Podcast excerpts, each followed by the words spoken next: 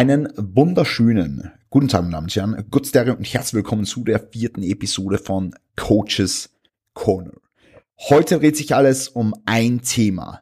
Kommunikation im Online-Coaching-Prozess. Wie läuft Kommunikation ab? Welche Tools gibt es, um zu kommunizieren? Wie teile ich meinem Kunden bestimmte Dinge mit? die ich ihm mitteilen muss, ja? Wie lasse ich meinem Kunden Feedback zukommen? Wie stelle ich sicher, dass dieser Trainee von mir adherent ist? Das sind alles Fragen, die muss man sich als Coach einfach fragen. Und um diese Fragen zu beantworten, beziehungsweise um euch ein paar verschiedene Perspektiven mit auf den Weg zu geben, habe ich heute bei mir drei Leute mit dem Boot. Zuallererst natürlich meine allerliebste Melanie Mutenthaler, Bodybuilderin, Online-Coach. Dann haben wir Julia Prinz, ebenfalls Bodybuilderin, Online-Coach und zu guter Letzt Peter Stark, ebenfalls Bodybuilder, Online-Coach und so geht's dahin.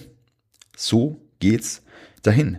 Ich bin so froh, dass ich mit diesen Leuten heute am Tisch sitzen durfte. Ich bin so froh, dass sie mit mir über dieses doch eher komplexe Thema gesprochen haben, denn jetzt könnt ihr davon was mitnehmen. Und glaubt mir, diese Episode ist wertvoll, also holt Stift und Papier in die Hand, denn, denn das werdet ihr brauchen. Ja.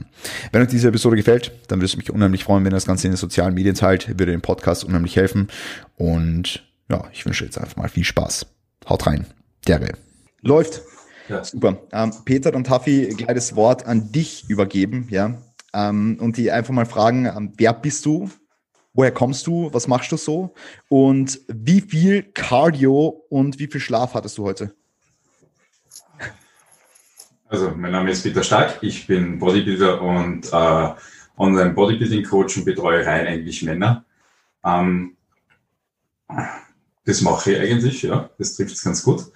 Und schlaftechnisch muss ich nachschauen. Aber ich glaube, ich bin um 21 Uhr eingeschlafen gestern. Das erste Mal bin ich um 2.30 Uhr aufgewacht, habe ich gesagt, aber na, na.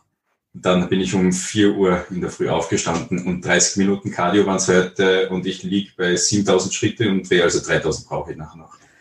Okay. Das. Perfekt. Ähm, jetzt muss ich da trotzdem nochmal einhaken, äh, Peter, weil ich, ich, bin ja des Öfteren im Gespräch mit dir und ich habe so das Gefühl, dass dein Mikrofon schon mal bessere Qualität hatte. Kann sein, dass du mit einem anderen Mikrofon am Start bist. Oh.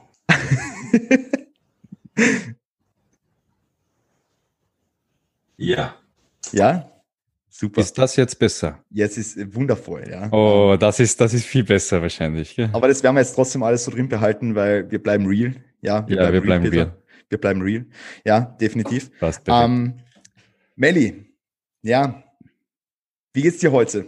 Mir geht's gut. Magst du die mal ganz kurz vorstellen und äh, sagen, was zu diesem Zeitpunkt im Jahr dein Lieblingsessen ist? Okay, also ich bin die Melli. Äh, ich sitze zwei Räume neben dir, sagen wir mal so. Bin auch Bodybuilderin und Online-Coach und es ist ganz lustig, weil ich habe jetzt ein bisschen so diesen Kontrast zum Petra, weil ich betreue eigentlich rein Frauen. Also das ist jetzt so quasi genau das Gegenteil von deinem Service, so also ungefähr. Und äh, ja, wer mir auf Instagram oder mich auf Instagram brav verfolgt, weiß, dass meine, mein Hauptnahrungsmittel ab, ich sage jetzt mal Mitte Oktober ungefähr, Lebkuchen ist. Also das kann man so, glaube ich, schon mal sagen. Es ist eine sehr solide Kohlenhydratquelle, also das kann man schon so machen. Meine Trainees lernen es von mir, also sie essen jetzt alle Lebkuchen als Free. Ja, kann man definitiv machen. Also äh, wenig Fett, viele Carbs, geht gut rein jetzt im Winter. Geht ja. gut rein, ja. Jetzt im Aufbau sowieso. Jetzt, jetzt, jetzt sowieso. Ja, jetzt wieder aus dem, aus dem Minicut raus in Aufbau transitioned. Jetzt, jetzt geht voll. Ja. Julia, ähm, schön, dass du heute da bist mal. Ja, ähm, ja, hi, danke für die Einladung. Danke, ich fühle mich äh, geehrt, dass du da am Tisch sitzt mit uns, ja, und ein bisschen mit uns über das Thema Kommunikation und Adherenz im Online-Coaching und Personal Training-Prozess sprichst. Ähm, zunächst einmal, magst du dich vorstellen für alle unsere Zuhörer und Zuhörerinnen, ähm, wie geht's dir heute? Wer bist du? Was machst du? Was ist Kraftkörper-Coaching und wie ist es dazu gekommen? Okay, also danke nochmal für die Einladung. Ähm, mein Name ist Julia Prinz. Ähm, ich komme aus Niederösterreich, aus dem Waldviertel und ähm, lebe jetzt in der Nähe von Wien. Gott, sei Dank, weil sonst äh, wäre ich nie in das Gym gekommen. bin jetzt, ja, ich würde mich jetzt als Bodybuilderin bezeichnen, äh, werde nächstes Jahr im Herbst meinen ersten Wettkampf äh, bestreiten Und ja, bin vor, mit, ja, ich glaube, fünf, sechs Jahren, ja, habe ich mich ins Krafttraining verliebt, habe dann vor drei Jahren mit dem Coaching begonnen. Also damals ähm, war eigentlich der Auslöser die Shredded by Science Academy, die ich ähm, aus Eigeninteresse gemacht habe und dann ins Coaching irgendwie hineingerutscht bin, weil eigentlich bin ich ähm, Lehrerin. Also ich habe ähm, Englisch und Russisch studiert und bis letztes Jahr ähm, eigentlich jetzt schon zehn Jahre unterrichtet an einer AHS und habe aber nebenbei mit dem Coaching begonnen und ja, letztes Jahr die äh, Strength Coach Ausbildung gemacht und dann haben mein Mann und ich ähm, gemeinsam sozusagen ein ja, Business aufgebaut, ein Label aufgebaut namens Kraftkörper mit C bitte. Okay. Craft, aber ich sage selber immer Kraftkörper. Es ist, äh. Also es war ein netter Pun, aber es ist nicht ganz so alltagstauglich irgendwie. Aber trotzdem, wir, wir halten es bei. Und ja, also ähm, ich bin jetzt seit eigentlich September äh, auch hauptberuflich im Coaching. Also ich habe mir vom Lehrberuf ein Jahr Auszeit genommen und ja, mache das jetzt hauptberuflich, coache Männer und Frauen, Krafttraining und Ernährung und ähm, ja, mittlerweile auch sehr viel in Richtung Ernährung eigentlich. Sehr, sehr cool. Wie ist es zum Namen Kraftkörper kommen? Ähm, gute Frage. Ähm, ja, äh, es war ein langer Prozess ich, ich weiß es nicht mehr. Ich glaube, irgendwann beim Spazierengehen mal ein Einfall. Also Craft soll halt so wirklich diese, dieses Handwerkszeug, dieses, ähm, ja, die, das, was man halt lernt, diese Kunst, diese Zunft dahinter ein bisschen betonen und dass man eigentlich auch denselben Körper craften kann. Also man kann sich bis zu einem gewissen Grad halt auch selber bauen. Das hat mir ganz gut gefallen. Und wann habt ihr damit begonnen? Ähm, vor zwei Jahren haben wir, glaube ich, die Webseite gelauncht und dann halt so kleinweiß begonnen, mal auf Facebook mit einer Gruppe und dann ja mit Instagram halt ein bisschen mehr gemacht. Okay. Dann. Mhm. Sehr, sehr cool. Ja, äh, Content Marketing auf hohem Niveau bei euch. Ja, muss man einmal ganz klar sagen. Äh, wir versuchen es, ja. Es ist, es ist was, was uns beiden Spaß macht. Also wir sind ein bisschen nerdig, glaube ich, was das betrifft. Ähm, ja, wir toben uns gerne auf Canva aus und es ist halt schon so ein, äh, witzig, wie man halt Content halt, gerade auf Instagram, wo niemand mehr liest, wie bringt man Sachen halt noch irgendwie rüber? Das ist, ja, ist, äh, ist eine ganz nice Geschichte. Voll. Die Melli ist immer ganz begeistert von euren Grafiken. Ja, danke. ganz klar sagen. Ja, ich, man muss sagen, es ist ja ein professionelles Auge, das da drüber schaut. Ich habe ja Marketing studiert. Also oh. sehr, sehr, sehr, sehr professionell, wie sie das machen. Na, dann bitte um ein Rating das nächste Mal bei dem ja, Post. ich schreibe ab jetzt die Ratings drunter. Immer als sehr Cool. Hilft dem Algorithmus ja. auch. Sehr cool. Perfekt. Uh, jetzt wollen wir vielleicht einmal so ein bisschen ins Thema eintauchen. Ja? Um, ähm, es geht ja bei uns im, also wo wir one-to-one -one mit Athleten, mit anderen Leuten arbeiten, sehr viel ums Thema Kommunikation. Ja. Also wir müssen einfach äh, eine Strategie finden, wie wir denjenigen, der uns da gegenüber sitzt, ähm, dazu bringen oder nicht unbedingt ihn dazu bringen, aber dass er uns äh, sein Vertrauen schenkt oder ihr Vertrauen schenkt, ja. Ähm, und da spielt einfach Kommunikation äh, eine gravierende Rolle. Deswegen ähm, ist das Thema so packend, weil es gibt natürlich von jedem von uns so ein bisschen unterschiedliche Art und Weise zu kommunizieren. Sei es jetzt in dem Ton, wie wir kommunizieren, ob wir eher ein unter Anführungszeichen strengerer Coach sind oder nicht. Ja, sei es jetzt in der Art und Weise, ob wir menschlicher sind oder nicht. Sei es jetzt in der Art und Weise, ob wir mit äh, WhatsApp arbeiten oder mit Video oder mit keine Ahnung was. Ja, ähm, und da will ich jetzt einfach so ein bisschen unterschiedliche Meinungen einholen aus eurer eigenen Perspektive und natürlich auch aus dem, wie ihr andere Dinge, andere Arbeitsweisen betrachtet. Und deswegen würde ich jetzt einfach mal fragen, Peter, wir haben ja schon ein bisschen drüber geredet, so im Privat, ja. Magst du vielleicht einerseits den zwei Ladies, aber auch den Zuhörern und Zuhörerinnen mal sagen, wie schaut bei dir so ein typischer Coaching-Prozess aus? Also wie schaut es bei dir aus, wenn ich dir jetzt sage, hey Peter, ähm, du bist ein cooler Typ, schreib dir mal eine Anfrage auf Instagram, ähm, wie machst du dann weiter, ja? Machen wir mal sofort einen Videocall. also wenn ihr eine Anfrage reinbekommt, dann gibt es einmal einen Videocall und ein Kennenlerngespräch. Nach diesem Kennenlerngespräch wird einfach bestimmt, passt der Athlet in mein Coaching, beziehungsweise passe ich als Coach zum Athleten. Und dieses Eingangsgespräch in der Regel ein bis drei Stunden, also drei Stunden ist dann wirklich maximal, ähm, die wir da Zeit nehmen, aber die sind immer eingeplant.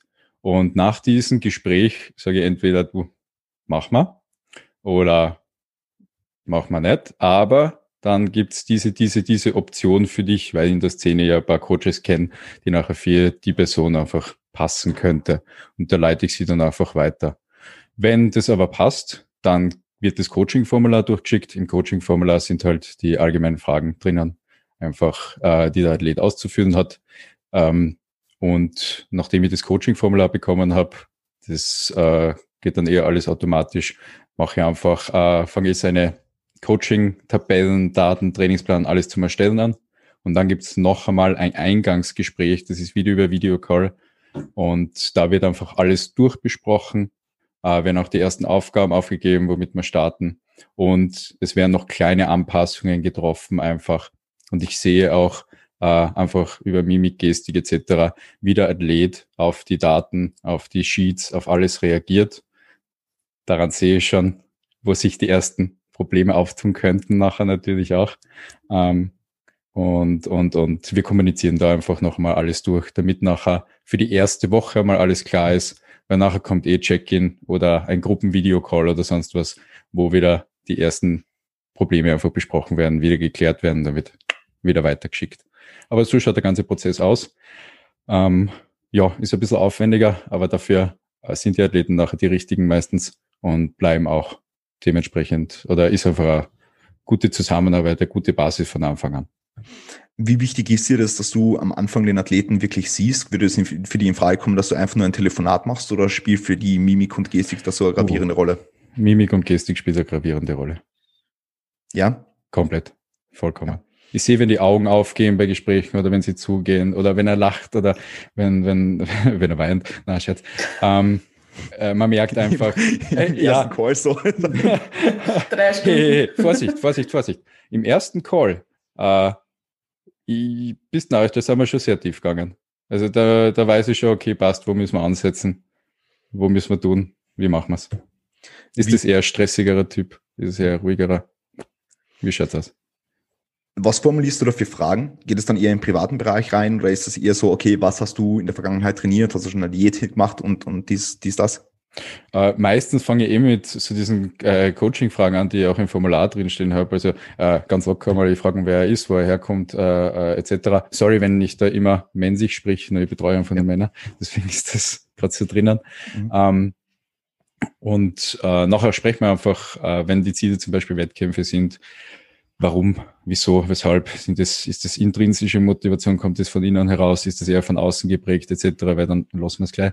Ähm, also da wird einfach alles sehr genau durchbesprochen, damit ich mir einfach auch sicher bin, dass ich da mehr Zeit einfach rein investieren will, beziehungsweise er sich auch einfach als Coach sicher ist, äh, wie er das haben will. Genau. Okay. Aber kann sehr privat werden, kann oberflächlich sein. Das ist einfach jedes Mal unterschiedlich. Ich kenne mich nachher aber einfach nachher besser aus, wie ich planen muss, wie ich tun muss und weiß, er meint es ernst oder nicht. Würdest du eine Zusammenarbeit trotzdem durchführen, äh, wenn von Klientenseite einfach klare Ambitionen da sind und du auch schon weißt, oder? Der hat jetzt Feuer unterm Arsch, aber du nicht das Gefühl hast, dass, dass, dass ihr als Coach-Trainee zueinander passt. Weil ich irre mich immer wieder. Okay. Voll. Und bin und auch sehr glücklich drüber. Und sonst kann man ja, äh, ich habe keine Coaching-Verträge. Das heißt, äh, jeder kann jederzeit gehen, weil Coaching hat einfach null Sinn, wenn einer keinen Bock mehr hat, ob es Coach oder Athlet ist. Ich sag's den Athleten auch, wenn ich keinen Bock mehr habe. Ähm, und äh, ja, das sage ich auch, wenn es nach einem Monat, zwei Monaten, drei Monaten nicht passt, drei Monate ist eigentlich so eine gute Zeit, ja, dann trennt man sich nach drei Monaten wieder. Mhm. Genau. Sehr, sehr interessant. Melle, wie ist denn das bei dir? Ähm, du hast ja auch einen, einen Call am Anfang mit deinen Athletinnen, ähm, wo ihr einfach mal schaut, ob es passt. Äh, wie schaut es bei dir aus? Welche Fragen stellst du da und äh, wie gehst du das an? Also ist es bei dir auch eher so auf dem Coaching-Formular basierend oder gehst du schon sehr ins Private? Also es, es, kommt immer ein bisschen drauf an. Ich mache ja zu Beginn eben auch diese Calls über Skype, FaceTime, was auch immer da ganz gut passt. Meine Calls sind tatsächlich bei weitem nicht so lang, also im, im Schnitt eher so bei einer halben bis dreiviertel Stunde ungefähr. Ähm, aber ich mache es immer, was ich dann wirklich frage, abhängig von dem, was zum Beispiel vorher schon an Input gekommen ist. Meistens bei der Anfrage ist es dann eh schon so, dass sie ein bisschen beschreiben, okay, sie haben, sie kommen aus dem und dem, dort und da wollen sie hin und deshalb melden sie sich halt bei mir.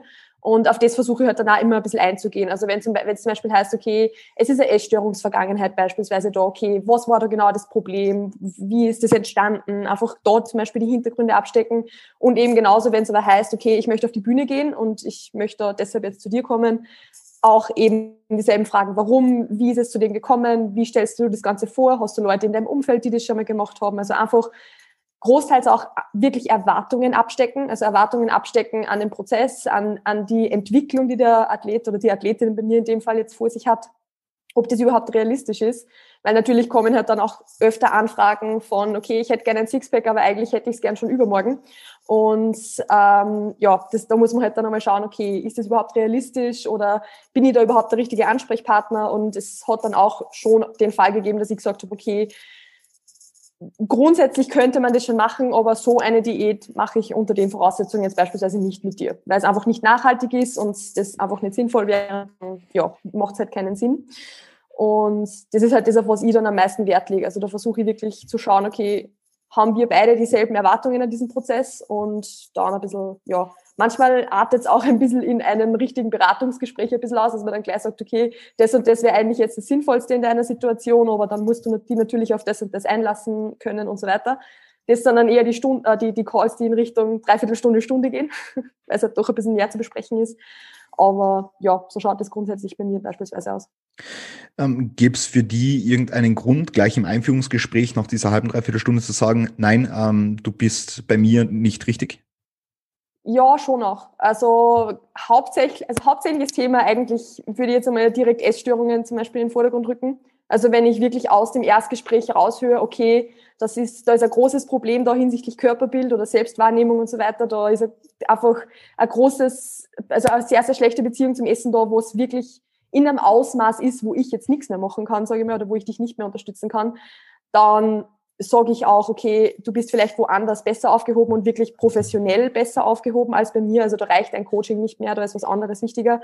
Aber der Fall war jetzt so bei mir eigentlich noch nicht, dass, die, dass das wirklich jetzt eine, also ich sage jetzt mal eine akute Essstörung jetzt wäre. Aber das wäre für mich so gleich mal das Erste, wo ich sagen würde, nein.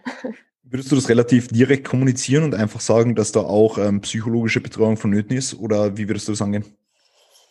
Schwierig. Also das ist vielleicht auch ein bisschen von der Person dann abhängig, weil natürlich kriegt man es dann im Gespräch ein bisschen mit, okay, wie direkt kann man dann wirklich sowas sagen, beziehungsweise steht es mir überhaupt zu, sowas zu sagen, weil es ist, ich bin ja jetzt trotzdem nicht die, die da irgendwas diagnostizieren sollte oder so, aber ich würde dann halt vielleicht sagen, okay, ich glaube, dass ich noch nicht der richtige Ansprechpartner da, äh, dafür bin. Da gibt es einfach Leute, die wirklich speziell dafür ausgebildet sind und da wäre das vielleicht besser. Vielleicht sogar überlegen, okay, an wen könnte ich, könnte ich die Person schon weiterschicken, was wäre da vielleicht eine Möglichkeit und in, in die Richtung dann arbeiten.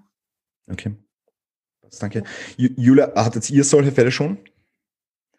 Mm, Essstörungsmäßig. Genau. Ähm, also dadurch, dass ich Ernährungscoaching anbiete und durchaus auch mit dem Aspekt von Leuten, die sie in diesem Optimierungswahn, in diesem Körperoptimierungswahn ein bisschen verloren haben, ähm, gehen gewisse Probleme schon tiefer. Aber wenn es so tief ist, dass ich mich nicht damit wohlfühle, habe ich ähm, auch dazwischen schon zweimal Leute verwiesen und habe gesagt, okay, ähm, in dem Fall, also wir kommen jetzt nicht weiter, weil da ist ein generelles Problem da. Ja? Also da ist wirklich äh, Psychotherapie wahrscheinlich zum Beispiel eine bessere Lösung und da möchte auch nicht, dass dann jemand in mich Geld investiert, das in einer Psychotherapie sicherlich dann besser investiert wäre, weil letztendlich ist es dann halt schon, ich meine, man kann, es, es, ist immer, es ist immer sehr schwierig dann rauszufinden oder es ist halt schwierig wird es dann, wenn die Leute nicht wirklich gut kommunizieren wollen, also wenn man merkt, man stößt irgendwo an einer Blockade oder an einer Wand, das ist, sind dann Dinge, wo man halt wirklich nachhaken muss, und ich habe ähm, interessanterweise, was ich in letzter Zeit implementiert habe, also ich probiere das gerade aus, ich habe ähm, mit mehreren Leuten jetzt schon ähm, einen, äh, den Perma-Score erhoben. Ich weiß nicht, ob euch das was sagt. Okay. Das ist so ein, ein, ein Rating, also im Prinzip ein Glücklichkeitsrating. Das ist ein Test, der besteht aus ich glaube, 24 Fragen. Das Ganze ähm, ist auf, auf Englisch auf einer Webseite möglich.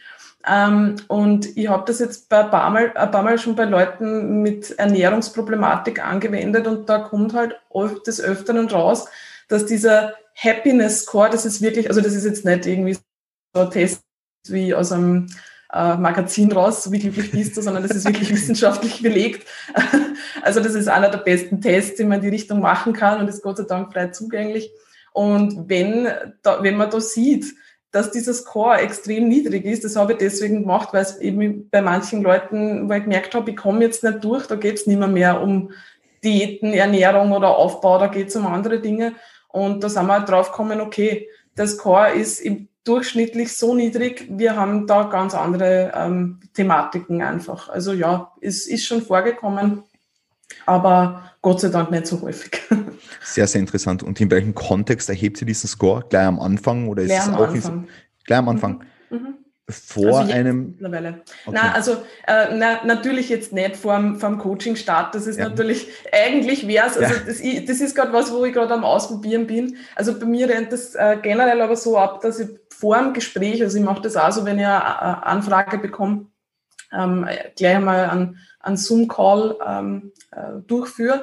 Aber vorher bekommt derjenige oder diejenige äh, Arbeit, indem ich sage, okay, bitte füll mir vorher den Fragebogen aus. Also ich habe einen, einen Fragebogen, der jetzt nicht, also nicht unaufwendig, man muss sich schon 20 Minuten einmal hinsetzen. Und ähm, ja, kommt davon, wie, wie ernst man das natürlich dann nimmt. Aber das sagt schon einiges aus. Also für mich ist das sehr, sehr gut, weil ich kann mich erstens aufs Gespräch vorbereiten. Ich kann, ich weiß schon, wo ich nachhaken muss, wo ich nachhaken soll. Und ich merke auch vor allem, wenn der sehr schlampig ausgefüllt ist und so, weiß ich nicht, ich schicke das aus und nach zehn Minuten bekomme ich das zurück und da ist so mit Ja, eh und äh, da das auslassen und das auslassen, dann merke ich schon, okay, mh, weiß ich nicht, ob die Person jetzt so wirklich so ernst meint. Ja, kann man sich auch täuschen. Manche sind einfach nicht die Typen, die da gern was ausfüllen und dann läuft es trotzdem. Ähm, aber man kann einfach schon gut nachhaken im Zoom-Gespräch. Und bei mir ist das übrigens auch so, dass das, also eine Stunde ist Minimum das Erstgespräch und es eskaliert dann auch oft. Also, das, also ich habe auch schon zweieinhalb Stunden war mein Maximum, drei habe ich noch nicht geschafft bis jetzt. Aber da waren der Klient und ich schon fertig, wo ich mir dann schon gedacht habe, okay, vielleicht sollte ich da ein bisschen zurücknehmen. Aber es ist trotzdem sehr ergiebig. Also wenn das Gespräch einmal vorbei ist, hat man einen super Eindruck von der Person ähm, und der, der Rest läuft dann recht gut und recht zügig und recht schnell, weil dann weiß man halt auch, ob es klappt oder nicht. Was sehr mich jetzt cool. interessieren würde, ist, weil, ihr, weil diese Calls, was ihr macht, sind ja jetzt weitaus länger natürlich zum Beispiel als die Calls, die ich mache. Und mein Fragebogen, der halt, also ich mache dann zum Beispiel danach einen Fragebogen, der dafür halt relativ lang ist und auch wirklich sehr, sehr detailreich.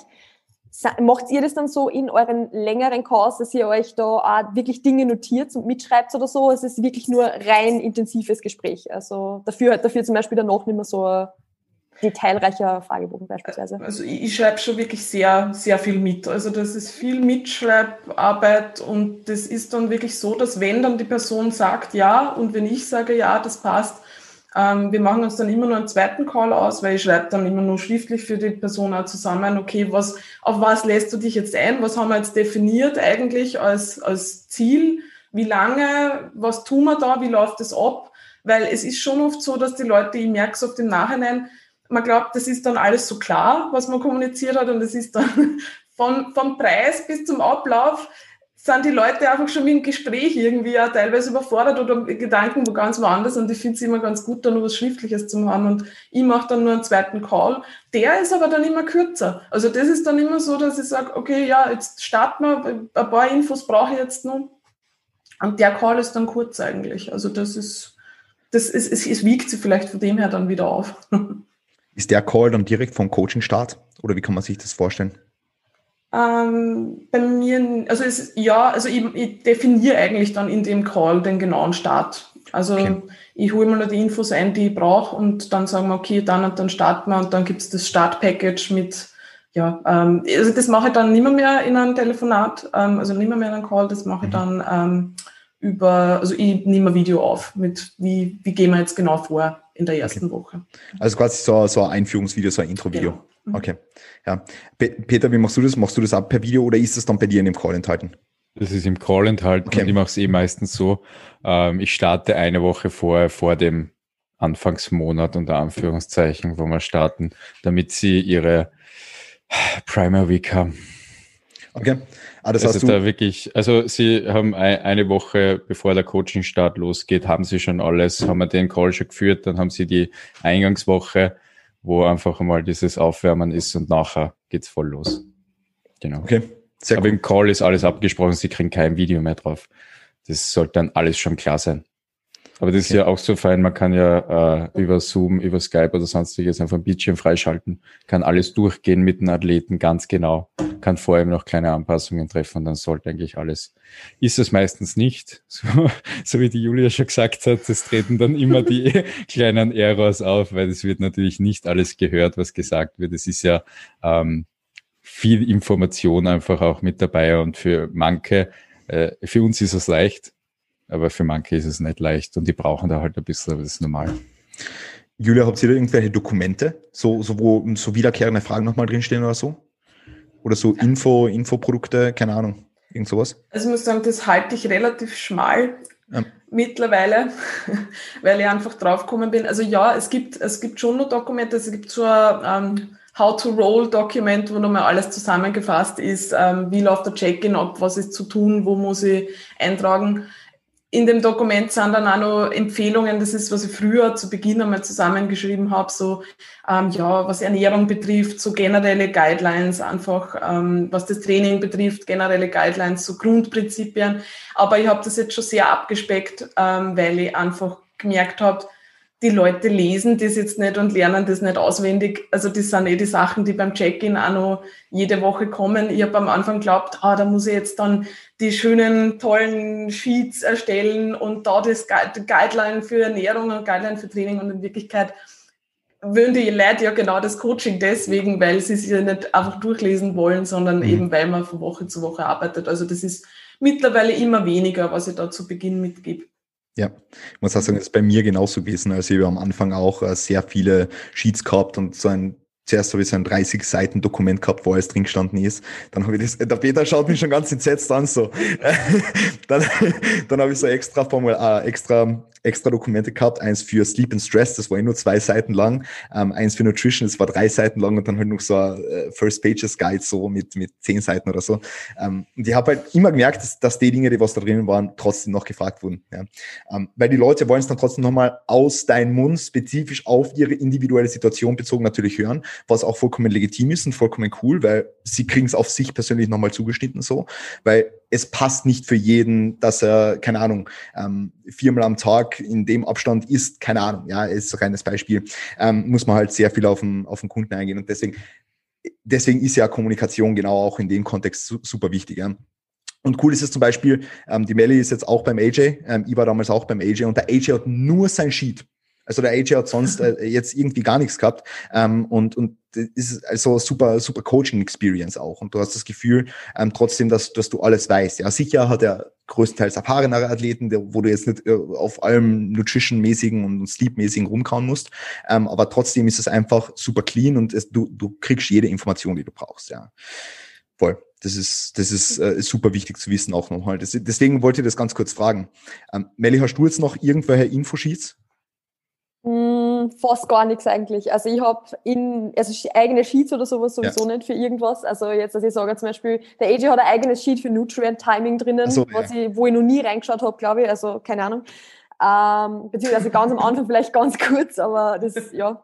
Okay. Äh, ich habe jetzt aber selber eigentlich auch nicht wirklich was. Also ich habe nur am Anfang so meinen Kickoff-Guide mehr oder weniger, wo halt wirklich eben drinnen steht, wie funktioniert der Kickoff, wie einfach so ein paar zum Trainingsvideos schicken, wie soll das genau aussehen und so. Aber ich sage ihnen eigentlich eins zu eins dieselben Dinge in einem Intro-Video sowieso und sage dann, okay, wenn du dich dann aber an das nicht mehr erinnern kannst, schau in den Kickoff-Guide rein.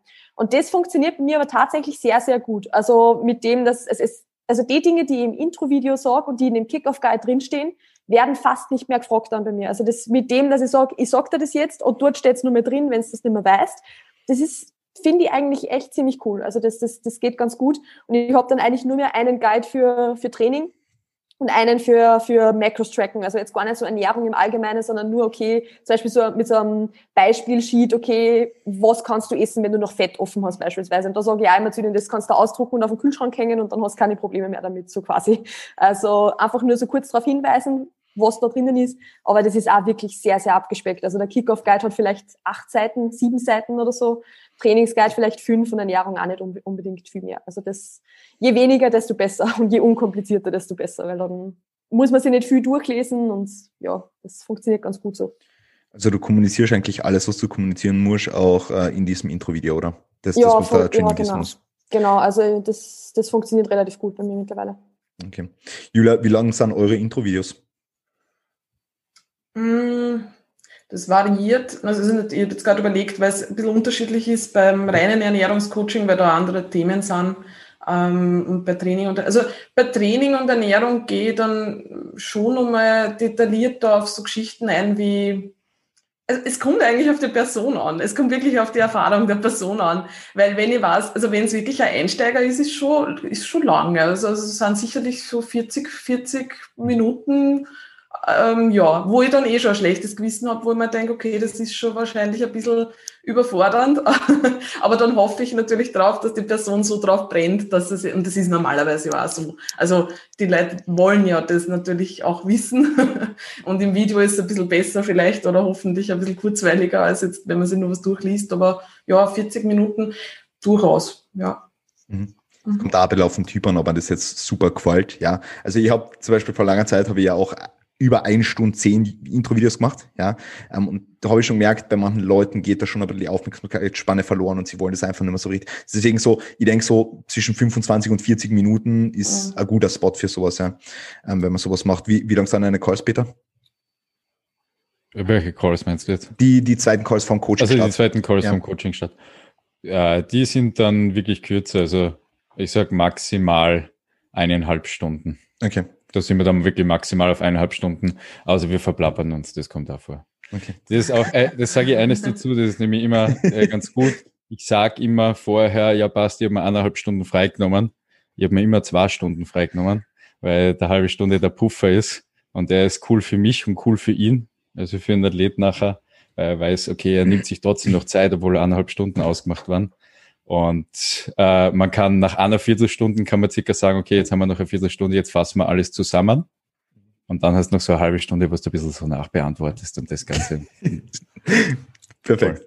Äh, Peter, eine Frage, die mir jetzt ähm, super interessieren wird, jetzt aus, aus, aus Coaching-Perspektive. Zu dir kommen ja sehr viele Leute, sehr viele junge Leute auch irgendwo, die ambitioniert sind, die was aus sich machen wollen, die auf die Bühne wollen, die schon vielleicht brutale Genetics haben und wissen, was sie im Kasten haben. Ja.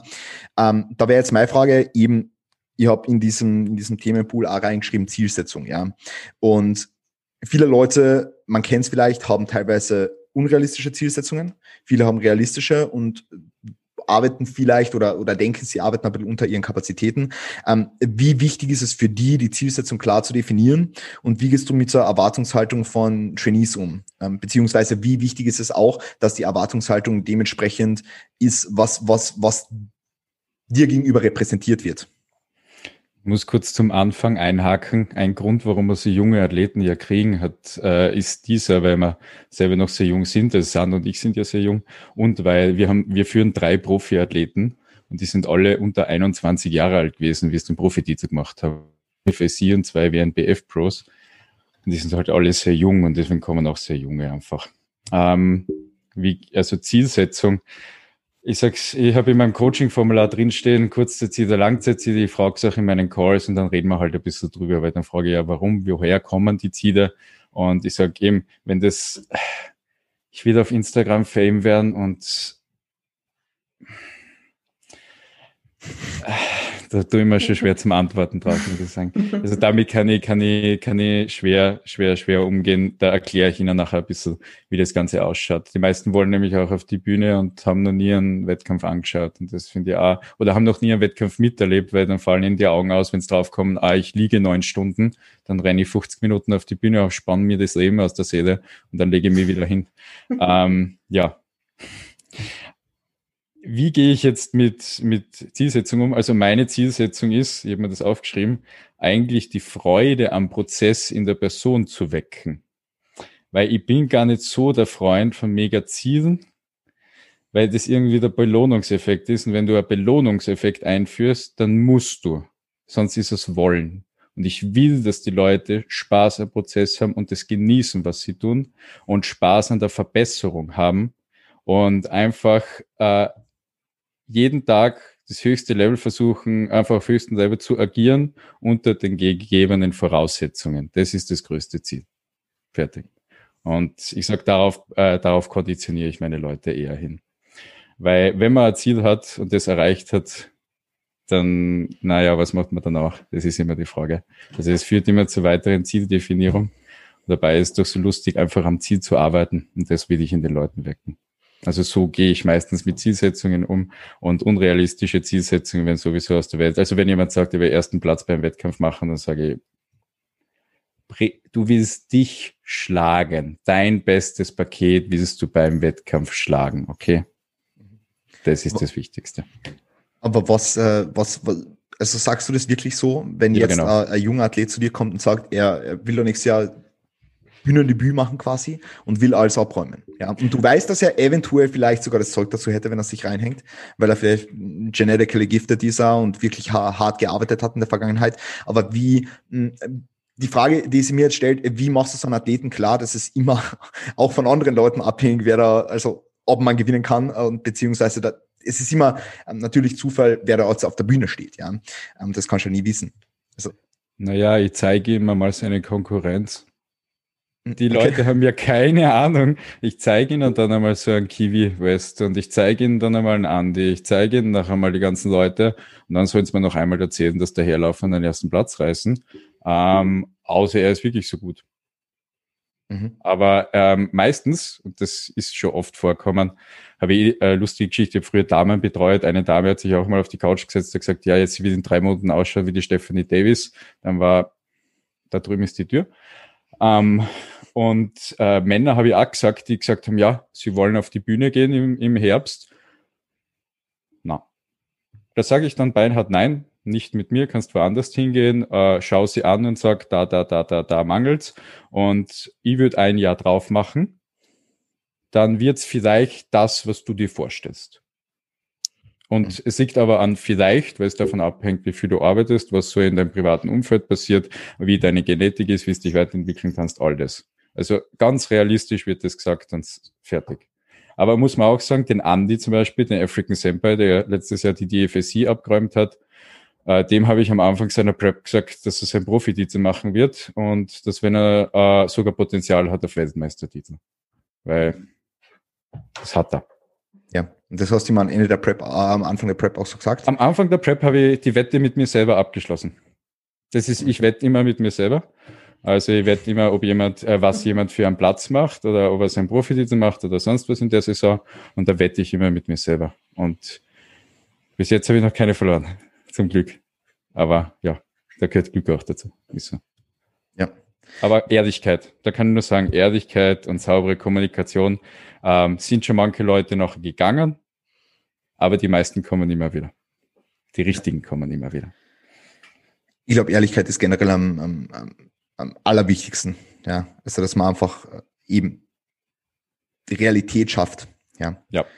Weil nun mal heutzutage sehr viele Leute ähm, ambitioniert sind und auf die Bühne wollen. Ja, es wird ja immer populärer auch irgendwo.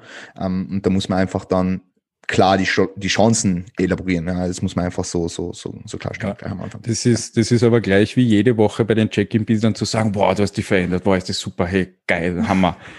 Das ist Bullshit. Entschuldige, ich habe meinen Leuten letztes Mal im Call gesagt, äh, erwartet das bitte nicht von mir, das kann ich nicht machen. Ähm, ich, wir können größere Schritte anschauen, wir können das alles anschauen, wir können äh, im Aufbau können wir sehen, das Gewicht geht auf, die Kraft geht auf, du haltest eine gute Form beim steigenden Gewicht, alles das, ja, super, machst Progress. Aber ich kann nicht jede Woche sagen, ah, da merke ich jetzt beim lateralen Schulterkopf, da ist zwei Zentimeter, ist was angestiegen und, und, das wäre nur Liererei. Das ist so, wenn eine Körperfettmessung mache und fester zugreife. Hat keinen Sinn. Gibt es Okay. Leute, die das machen? Okay, äh, in, in, inwiefern bei den Coaching Calls? Wie meinst du? Du hast, jetzt- du hast das Coaching Calls angesprochen. Wie kann man sich so einen Coaching Call vorstellen? Äh, äh, nein, ich, ich habe nichts von Coaching Call gesagt. Oder? Das, das sagst du den Leuten im Coaching Call. Im Coaching Call. In den Teamcalls, glaube ich. Also in den Teamcalls. Ja, also es ist so, ja, in den Teamcalls, sorry, ja. äh, wo alle Leute jetzt haben, äh, da sage ich ihnen einfach so, so, so Klartexte auch, was die, da werden's, äh, da ist größere Skalierbarkeit, wenn ich darüber was rede, dann hört's jeder oder die mehrere. Und, und, und da sage ich ihnen halt auch die Fakten, wie zum Beispiel, äh, dass ich nicht so gern halt mega Feedback-Lob bis zum geht nicht mehr, weil ich keine, so wie die eh schon gesagt, Feedback-gesteuerten Zombies heranziehen will, sondern eher umgekehrt, sie sollen selber rausfinden, ah, abwägen, wenn ich das und das mache, wird das und das passieren, wenn ich das und das mache, wird das und das passieren. Mhm. Nicht, wenn ich das und das passiert, kriege ich eine auf die Schulter geklopft, weil ich so brav bin. Das soll nicht passieren. Mhm. Sehr, sehr cool. Ja, werden wir später nochmal sprechen, auch über, über Teamcalls, beziehungsweise dann natürlich, wie du mit ähm, Feedback arbeitest, positives Feedback, negatives Feedback, Kritik äußerst. Das ist dann nochmal ein ganz wichtiger Punkt, den wir heute nochmal angehen werden. Ähm, Melly, zuerst bei dir, wie gehst du mit Kundinnen um, die der unrealistische Erwartungshaltung haben? Beziehungsweise sagst du ihnen das dann gleich im Einführungsgespräch oder, oder gehst du dann im Intro-Video drauf ein, was eine realistische Erwartungshaltung ist, beziehungsweise ähm, was sie auch von dir als, als, als Coachin, ist Coaching ein Wort? Als Coachin wollen? Ähm, also es ist schon, ich finde es extrem wichtig, die Erwartungshaltung wirklich im Erstgespräch, also wirklich in diesem ersten Kontakt einfach abzustecken, weil sonst gibt es dann noch böse Überraschungen. Also wenn dann irgendwie im, wenn man über das im Erstgespräch dann nicht genauer spricht und dann im Fragebogen kommt auf einmal irgendwas äh, hervor, wo du dir denkst, oh, okay, das von dem weiß ich jetzt aber noch nichts, das ist ein bisschen ein Problem. Also da versuche ich schon wirklich in diesem Erstgespräch im Detail drauf einzugehen. Also das auf alle Fälle. Es kommt dann immer darauf an, erstens einmal, wie unrealistisch ist es, weil ich man muss halt dazu sagen, wenn zu mir wer kommt, um zu sagen, ich möchte mal auf die Bühne gehen, dann heißt es einmal, okay, ich möchte überhaupt einmal diese Experience haben. Also zu mir kommt jetzt noch keiner, also noch keiner, der sagt, ich will auf die Bühne gehen und alles abräumen, weil ich habe halt auch noch nie jemanden vorbereitet und die Leute wissen das natürlich auch. Und das ist halt natürlich ein ganz anderes Klientel. Und da wird dann eher nachgefragt, okay, eben eh, warum willst du auf die Bühne gehen, was ist einfach deine Motivation dahinter und diese Dinge. Aber da geht's dann nicht um das, der will, also oder sie will jetzt den ersten Platz machen oder so. Das war jetzt noch nie das Thema. Und darum ist es halt einfach dann eine andere Art von Gespräch, die du dann führst und wo du halt sagst, halt sagst, okay, macht es Sinn, wann macht es Sinn und hast du schon mal so eine strenge Diät gemacht und dann wird halt eher auf der äh, auf der Basis gesprochen und eben einfach auch über die Next Steps so ein bisschen, weil dann siehst du auch gleich, wie reagiert die Person auf das. Das heißt, okay, äh, na, du brauchst jetzt nur einen, einen ziemlich langen Aufbau davor, du wirst wahrscheinlich noch nicht nächstes Jahr auf die Bühne gehen oder so. Also da wird dann halt natürlich dann ein bisschen geschaut oder ich schaue dann halt ein bisschen, wie reagiert die Person auf das und dann merkst du es eh sofort, ob das passen könnte oder vielleicht eher nicht. Also und dann wird das natürlich auch angesprochen, wenn sie sagt, okay, nein, ich habe mir das eigentlich doch, ich möchte doch, eigentlich würde ich gerne nächstes Jahr schon Figur machen, beispielsweise. Ja, okay, wird sich aber wahrscheinlich nicht ausgehen. Also da muss man halt wieder, wie der Peter schon gesagt hat, einfach ehrlich sein. Weil sonst, sonst ist es halt sonst führt es halt nirgendwo hin, weil mich nervt halt dann, weil die Person vielleicht nicht dorthin kommt, wo sie, wo sie, wo sie hin sollte. Und die Person ist natürlich nicht zufrieden, weil sie nicht den Progress kriegt, den sie versprochen bekommen hat. Also das ist halt eine Lose-Lose-Situation so. Mhm. Und, und wie stellst du sicher, dass die, dass, dass die Leute, die zu dir kommen, dann im Endeffekt auch, ähm, ja, wie soll ich sagen, ähm, dir gegenüber als, als Coaching committed sind. Also, dass sie, dass sie, wie soll ich sagen, ähm, dass sie den Prozess hinsichtlich der Erwartung halt, Erwartungshaltung, die du jetzt definierst, mit, mit ihnen zusammen, dass sie das da durchziehen? Mm, boah, ist eine schwierige Frage so. Also ich, ich, ich weiß gerade nicht, auf was du da jetzt im Detail genau grad, äh, also was, was da jetzt die richtige Antwort drauf wäre, ehrlich gesagt. Ich tue mir da gerade ein bisschen schwer mit der Frage. Okay. Also was ich im Vorhinein schon mache irgendwie oder wie, wie, wie ja, im, also im Endeffekt schon. Nur also, mit der Frage schwer, das ist gerade Okay, ist, ist, komplett egal. Okay, na, ähm, passt. Dann werden wir auf das Thema Commitment und Adherenz und ähm, Commitment gegen dir, dir gegenüber als Coach, werden wir später noch zu sprechen kommen, dann beim Thema Adherenz auch. Okay, ähm, ich habe sie mich jetzt irgendwie so auf, ja, okay, passt, machen wir. Sorry. Schon alles komplett. äh, eins würde ich gerne noch reinwerfen. Ja. Das habe ich mir nämlich aufgeschrieben, was ganz nett ist bevor man den Leuten vielleicht äh, den ersten Platz einredet oder sagt, wow, wenn es da beim, beim, beim irgendwas, keine Ahnung, was ich gern mache, das habe ich dieses Jahr auch angefangen und davor auch schon ein bisschen angefangen. Ich fange sehr früh an, mit den Leuten einfach Posing zu machen und einfach ihre Posing-Kür für den Wettkampf auch. Also ich ein Jahr vorher fange mit ihnen schon die Musik zum Auswählen an. Und das ist einfach nur, damit sie dieses Bild in ihrem Kopf zum Malen anfangen. Von der Bühne. Dass Mhm. sie einfach schon einmal ihre Kür anfangen vorzubereiten, einfach schon mal dieses Feeling auf die Bühne bekommen, dass da alleine oben stehen werden, dass da posen werden, dass da machen werden. Einfach so paint the picture, einfach so ein bisschen malen. Und äh, deswegen mache ich mit meinen Athleten auch so äh, Testwettkämpfe durch. Mhm. Die haben wir früher im Fitnessstudio abgehalten. Also da haben wir wirklich die so 10, 12 Leute aufgestellt, haben wir dann auch wechseln lassen, haben sie eine Stunde stehen lassen. Äh, sie haben ihr Posingkür aufführen müssen, sie haben einen Postdown machen müssen, alles das. Jetzt machen wir das halt online. Da können sie halt nicht Position wechseln, das kann ich verschieben, das ist dann lustiger. Aber ähm, einfach, einfach äh, nicht als Ziel dieses Gewinnen reinzulegen, sondern wieder dieses dieser Präsentationssport, dass da die Chance, du, dir wird eine Bühne gegeben, um dein Meisterwerk zu präsentieren. Du kannst das noch untermalen mit Musik, du kannst da alles machen. Das ist, äh, gehen wir ein bisschen weg von diesem "Hö, Pokal, sondern eher machen wir was Schönes draus, machen wir Erfahrung draus, machen wir Story draus. Mhm. Das ist machst du, das machst du ein. Jahr im Vorhinein. Also meine Wettkampfathleten für nächstes Jahr, ähm, äh, die meisten haben schon ihre Posing-Kür, beziehungsweise haben sie schon teilweise, äh, ihre Posing-Musik, beziehungsweise schon ihre Posing-Kür. Mhm. Und äh, wie wählst du die Posting-Musik aus, so, so früh, wenn, wenn jetzt auch noch keine Kür da ist? Ah, ey, das mache ich, also das mache ich eh immer so. Ich frage die Athleten, was hört sie für Musik oder post sie mal zu einer Musik, feeds das einmal, dreht die Musik daheim auf, post sie mal dazu, haut sie aus, was kennt's, macht sie ein Video, schickt das mal zu. Ähm, und dann schicken sie mir einfach die Musik zu, wozu das einfach gut funktioniert. Ich höre mir das an und achte darauf, ob das für eine Kür geeignet ist. Und nachher schneide ich auch Minuten aus, schicke sie ihnen zu und äh, schaue mal, ob sie selber was zusammenbringen. Wenn sie selber nichts zusammenbringen, dann schreibe ich ihnen eine Kür, äh, filmen sie ab, schicke sie ihnen zu und dann müssen sie es nachmachen. Und dafür brauchen sie meistens eher ein halbes Jahr. Mhm. Sehr, sehr geil. Ich kriege gerade einen Stress. Ja. in, meinem Kopf, Warum, warum? in meinem Kopf rattert es schon. Du, Warum, keine, warum? keine Musik, keine Kühe. Aber morgen, morgen geht es an. Also, nein, nein, das ist schon sehr extrem. Das ist schon sehr extrem, muss man sagen. Aber dafür, weißt du, was es ist? Ich will das beim ersten Wettkampf überhaupt, wenn das Newcomer sind. Ich mag nicht, dass die sich konzentrieren. Stehen jetzt meine Füße richtig? Äh, äh, ah, stimmt. Äh, was die, diesen ganzen Blödsinn, äh, wenn die Leute auf die Bühne kommen, dann schauen sie auf den Boden, ob sie wohl auf der Linie stehen, ob die Viers richtig stehen. Dann schauen sie mal auf, ah ja, Publikum, dann ziehen sie auf.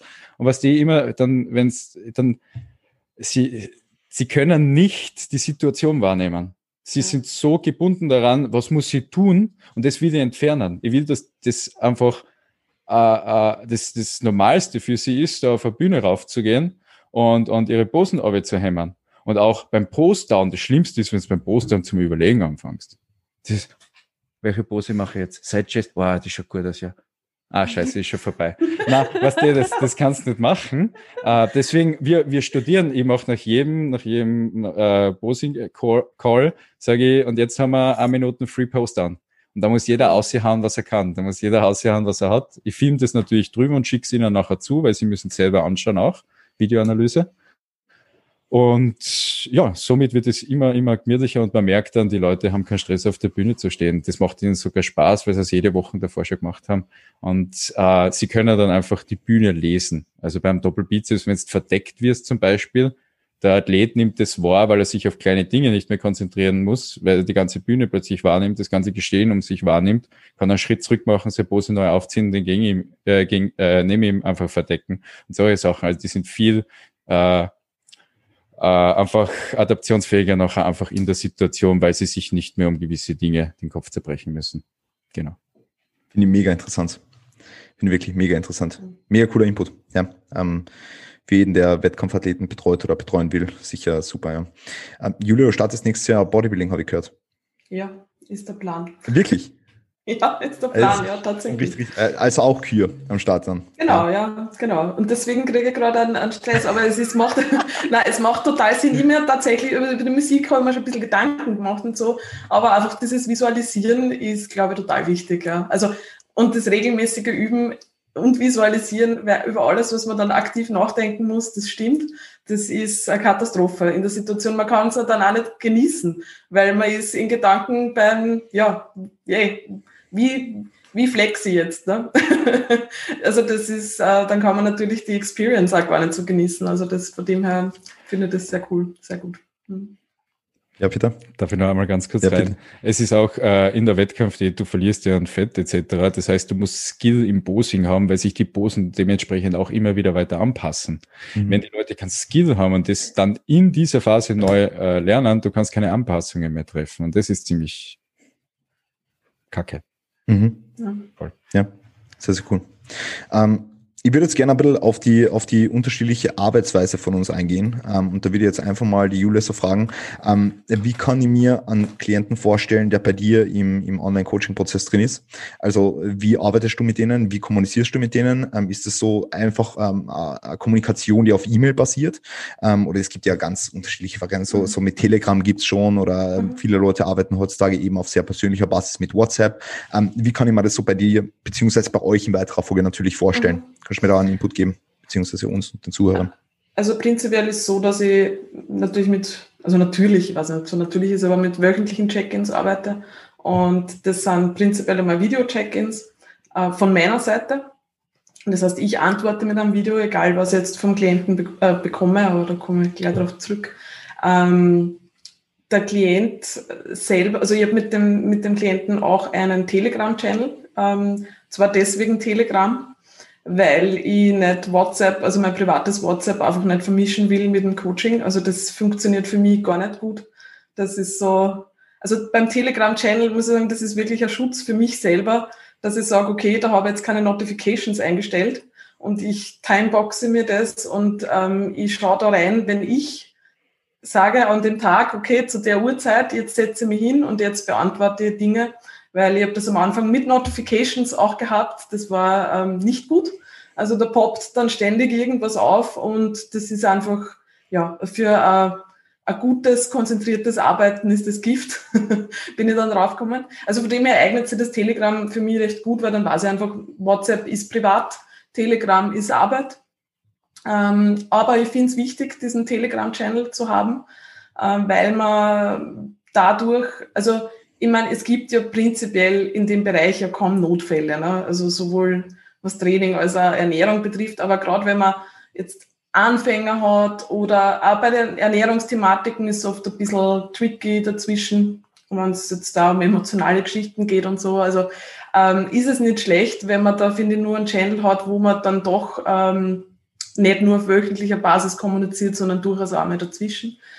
Ähm, das heißt, eigentlich ist, ist dieser Telegram-Channel dann für mich so das Tool, mit dem ich die ganze Zeit arbeite. Die Check-ins allerdings stelle ich den Leuten frei, ob sie es per Video äh, machen wollen, per Sprachnachricht oder per Mail. Wobei ich ehrlich gesagt jetzt am Überlegen bin, dass ich die Option Sprachnachricht rausnehme, weil ähm, sowohl, für, also ich finde das Video natürlich super. Ich sage auch immer, hey, ich finde das Video total ähm, gut, weil ich sehe, ich sehe das Gesicht. Ich weiß, ich, ich merke generell, wie es der Person geht, eher äh, über den über ein Video, also über das Video. Wobei es gibt Leute, und ich habe jetzt mittlerweile drei Leute, die mir irrsinnig gerne lange, ausführliche E-Mails schreiben und das finde ich super, weil die reflektieren in dem E-Mail und wenn man was schreibt, muss man, also der, der Vorteil wieder vom E-Mail finde, vom Schreiben ist der, dass man nur mal drüber nachdenkt. Ähm, bei, den, bei den Videos ist manchmal, finde ich, so ein bisschen der Nachteil, dass die Leute sich nicht wirklich Gedanken machen und einfach draus, drauf losreden, was auch wieder ganz interessant sein kann, weil Sachen rauskommen, die vielleicht unvermittelt passieren, ist auch cool.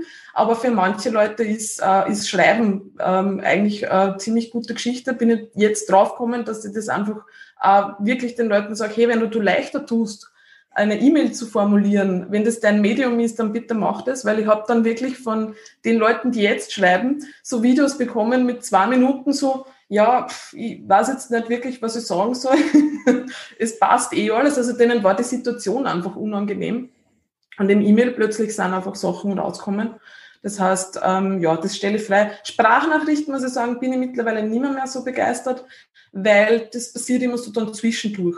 Das ist so, gehe halt mit dem Hund und nehme die Sprachnachricht auf und es ist mir ist schon dann lieber, diejenige setzt sich hin und ähm, nimmt sich auch Zeit dafür. Das finde ich auch so als Respekt dem Coach gegenüber, dass man sagt, hey, du nimmst dafür mit Zeit, dann setze ich mich auch hin und gehe strukturiert die Sachen durch, was ich gern loswerden würde. Und so Sprachnachricht ist dann so schnell einmal so, ja, eine Zwischendurchgeschichte, finde ich nicht so optimal. Aber ansonsten, also ich antworte immer im, im Weekly Check-in per, per Video, ähm, sowohl Trainingsfeedback als auch bei, nur bei Ernährung.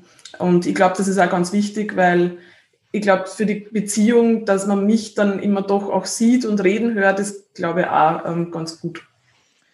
Und äh, die, die, die Nachrichten, die bei Telegram sind und die Video, ähm, also die Videos aus dem Training, die beantwortest du täglich? Äh, na, die Videos aus dem Training, also die Leute schicken es einfach in den Telegram-Kanal durch, wenn wirklich eine brennende Frage dazwischen ist und das ist was, was sozusagen zwischen den, also in der Woche ja, also was eigentlich beantwortet werden muss, sonst beeinflusst das nächste Training, dann schaue ich natürlich schon, dass ich drüber schaue. Ansonsten mache ich das gesammelt dann eigentlich beim, beim Weekly Check-in. Aber es ist für die Leute oft ganz gut, die schicken es dann einfach in den Channel hinein, die Videos, gleich nach dem Training und brauchen dann nicht beim Check-in halt ähm, alles auf einmal machen. Das funktioniert eigentlich ganz gut. Ja, und ansonsten gibt es natürlich die Tabelle, in der natürlich alles dann gesammelt wird, was man sich natürlich auch noch anschaut, also was Ernährung und Training betrifft, klarerweise. Mhm. Und das schaust du dann einfach ein Feedback-Video zusammen mit dem Klienten unter Anführungszeichen an? Ja, ich mache es immer gern so, dass ich mir zuerst die Tabelle anschaue mhm. und mir dann erst den Check-in anhöre, weil dann, das ist immer so eine kleine Challenge, schon, dass ich mir denke, was, was kommt heute? ist die Woche jetzt gut gelaufen für denjenigen? Wie sehe ich, wie sehe ich das jetzt mit dem Training?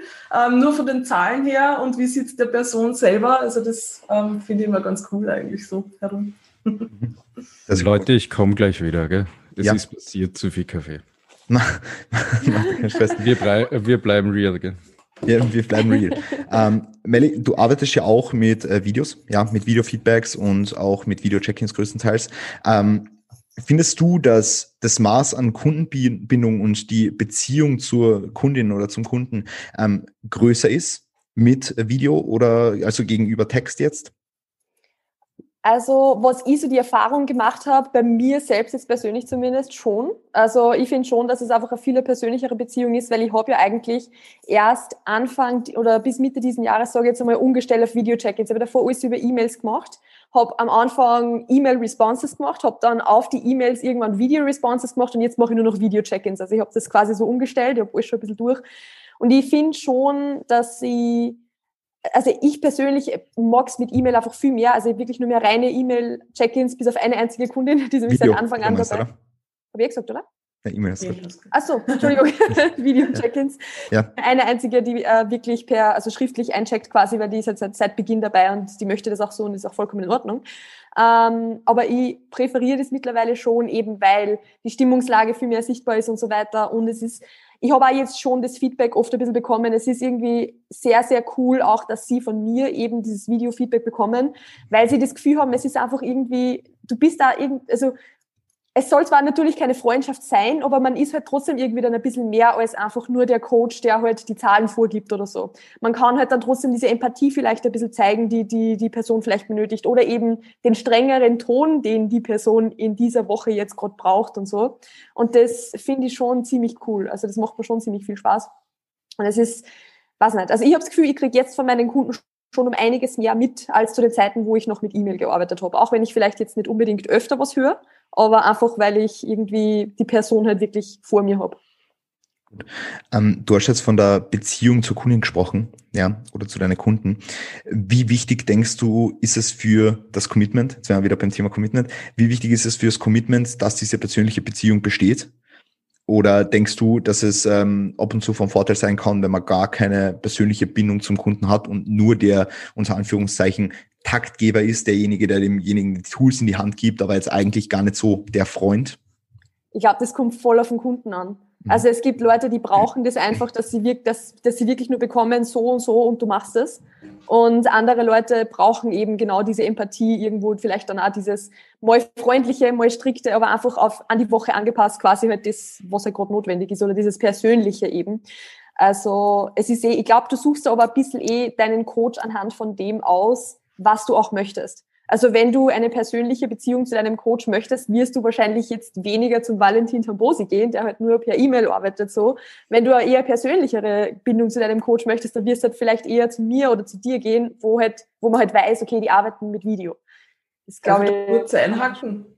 Ja, Ja. gerne. Du hast eh die direkte Erfahrung vom Valentin. Ja, ich muss aber ehrlich sagen, ähm, meine Erfahrung mit dem Valentin und mit nur E-Mail ist bei Weitem persönlicher. Ich war vorher in einem Coaching, wo wir mit Videocall, ähm, ähm, ja, also mit Videos gearbeitet haben und Video-Check-In. Das ist kein Vergleich. Es ist bei Weitem persönlicher per E-Mail beim Valentin, als es vorher mit diesen, mit diesen Videos war. Also ich glaube das schon. Ich glaube, wann an das Medium liegt, ähm, kann man das auch im E-Mail sicher gut rüberbringen. Ich glaube, es ist wirklich eine, Geschichte von, äh, wo fühle fühl ich mich selber äh, wohler. Also, weil in dem Coaching, wo ich vorher war, ähm, waren die Video-Check-ins limitiert, äh, zeitlimitiert. Also es war wirklich so, dass geheißen hat, ja, äh, über zehn Minuten bitte nicht.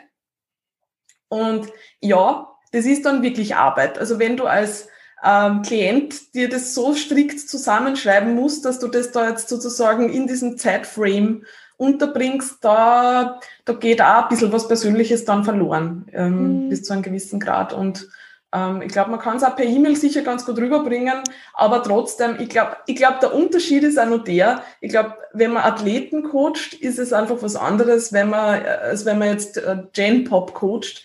Die brauchen, glaube ich, die persönlichere Ebene und das Emotionale noch viel mehr, weil die strugglen halt nur mit ganz anderen Dingen. Ich glaube, ein Athlet will wirklich eher einen Taktgeber. Also ich, ich zum Beispiel ich will da jetzt einen Taktgeber. Ich brauche jetzt niemanden, der mir da jetzt mein Commitment irgendwie überprüfen würde, mehr, also nicht mehr.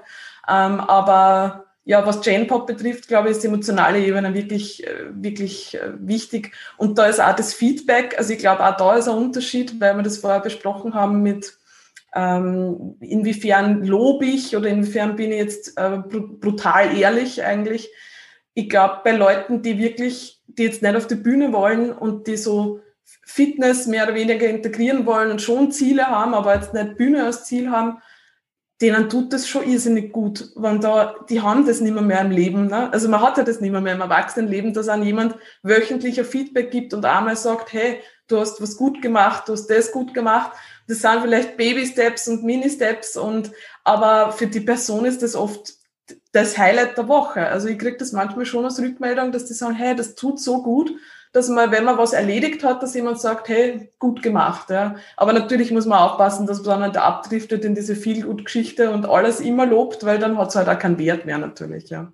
Das ist halt die andere Seite. Aber das ist eh so wie bei allem, dass man da dann die Menschenkenntnis halt ein bisschen anwenden muss und hoffentlich kann. Peter, ich weiß, du wirst gespannt was sagen, aber du musst mir noch einen ganz kurzen Moment geben. Ich bin nämlich die, die Julia fragen. Ähm, Julia, denkst du, es ist, ähm, es ist dem zuzuschreiben, dass du den Valentin auch öfter siehst?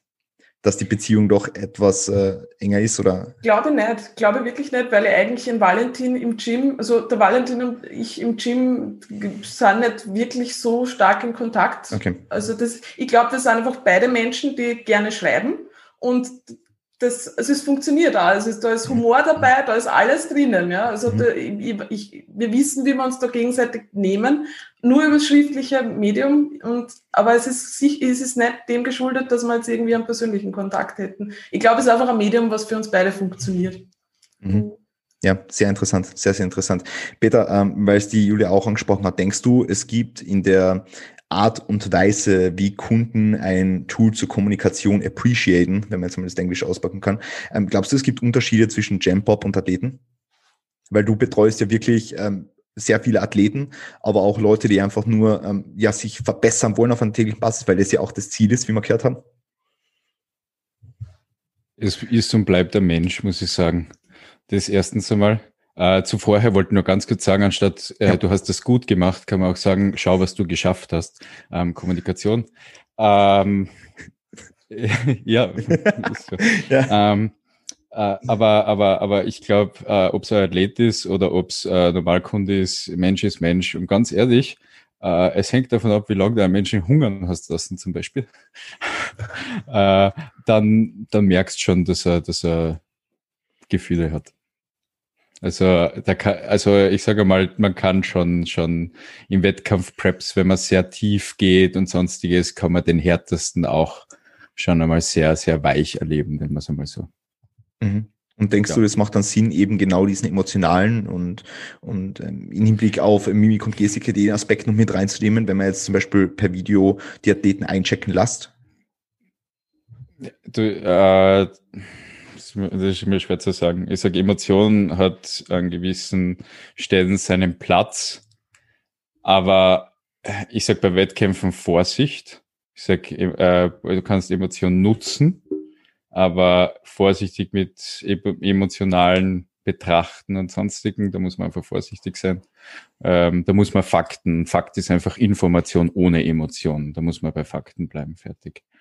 Ähm, was ich aber sage, also wie ich das mache, ich mache ja auch, also meine, meine äh, Kunden füllen ein Formular aus, haben dann noch, äh, wo Fragen oben sind, das sie aber mit einem Punktesystem bewerten, also von eins bis zehn Und da schaue ich nämlich nachher numerisch, ob das besser oder schlechter wird.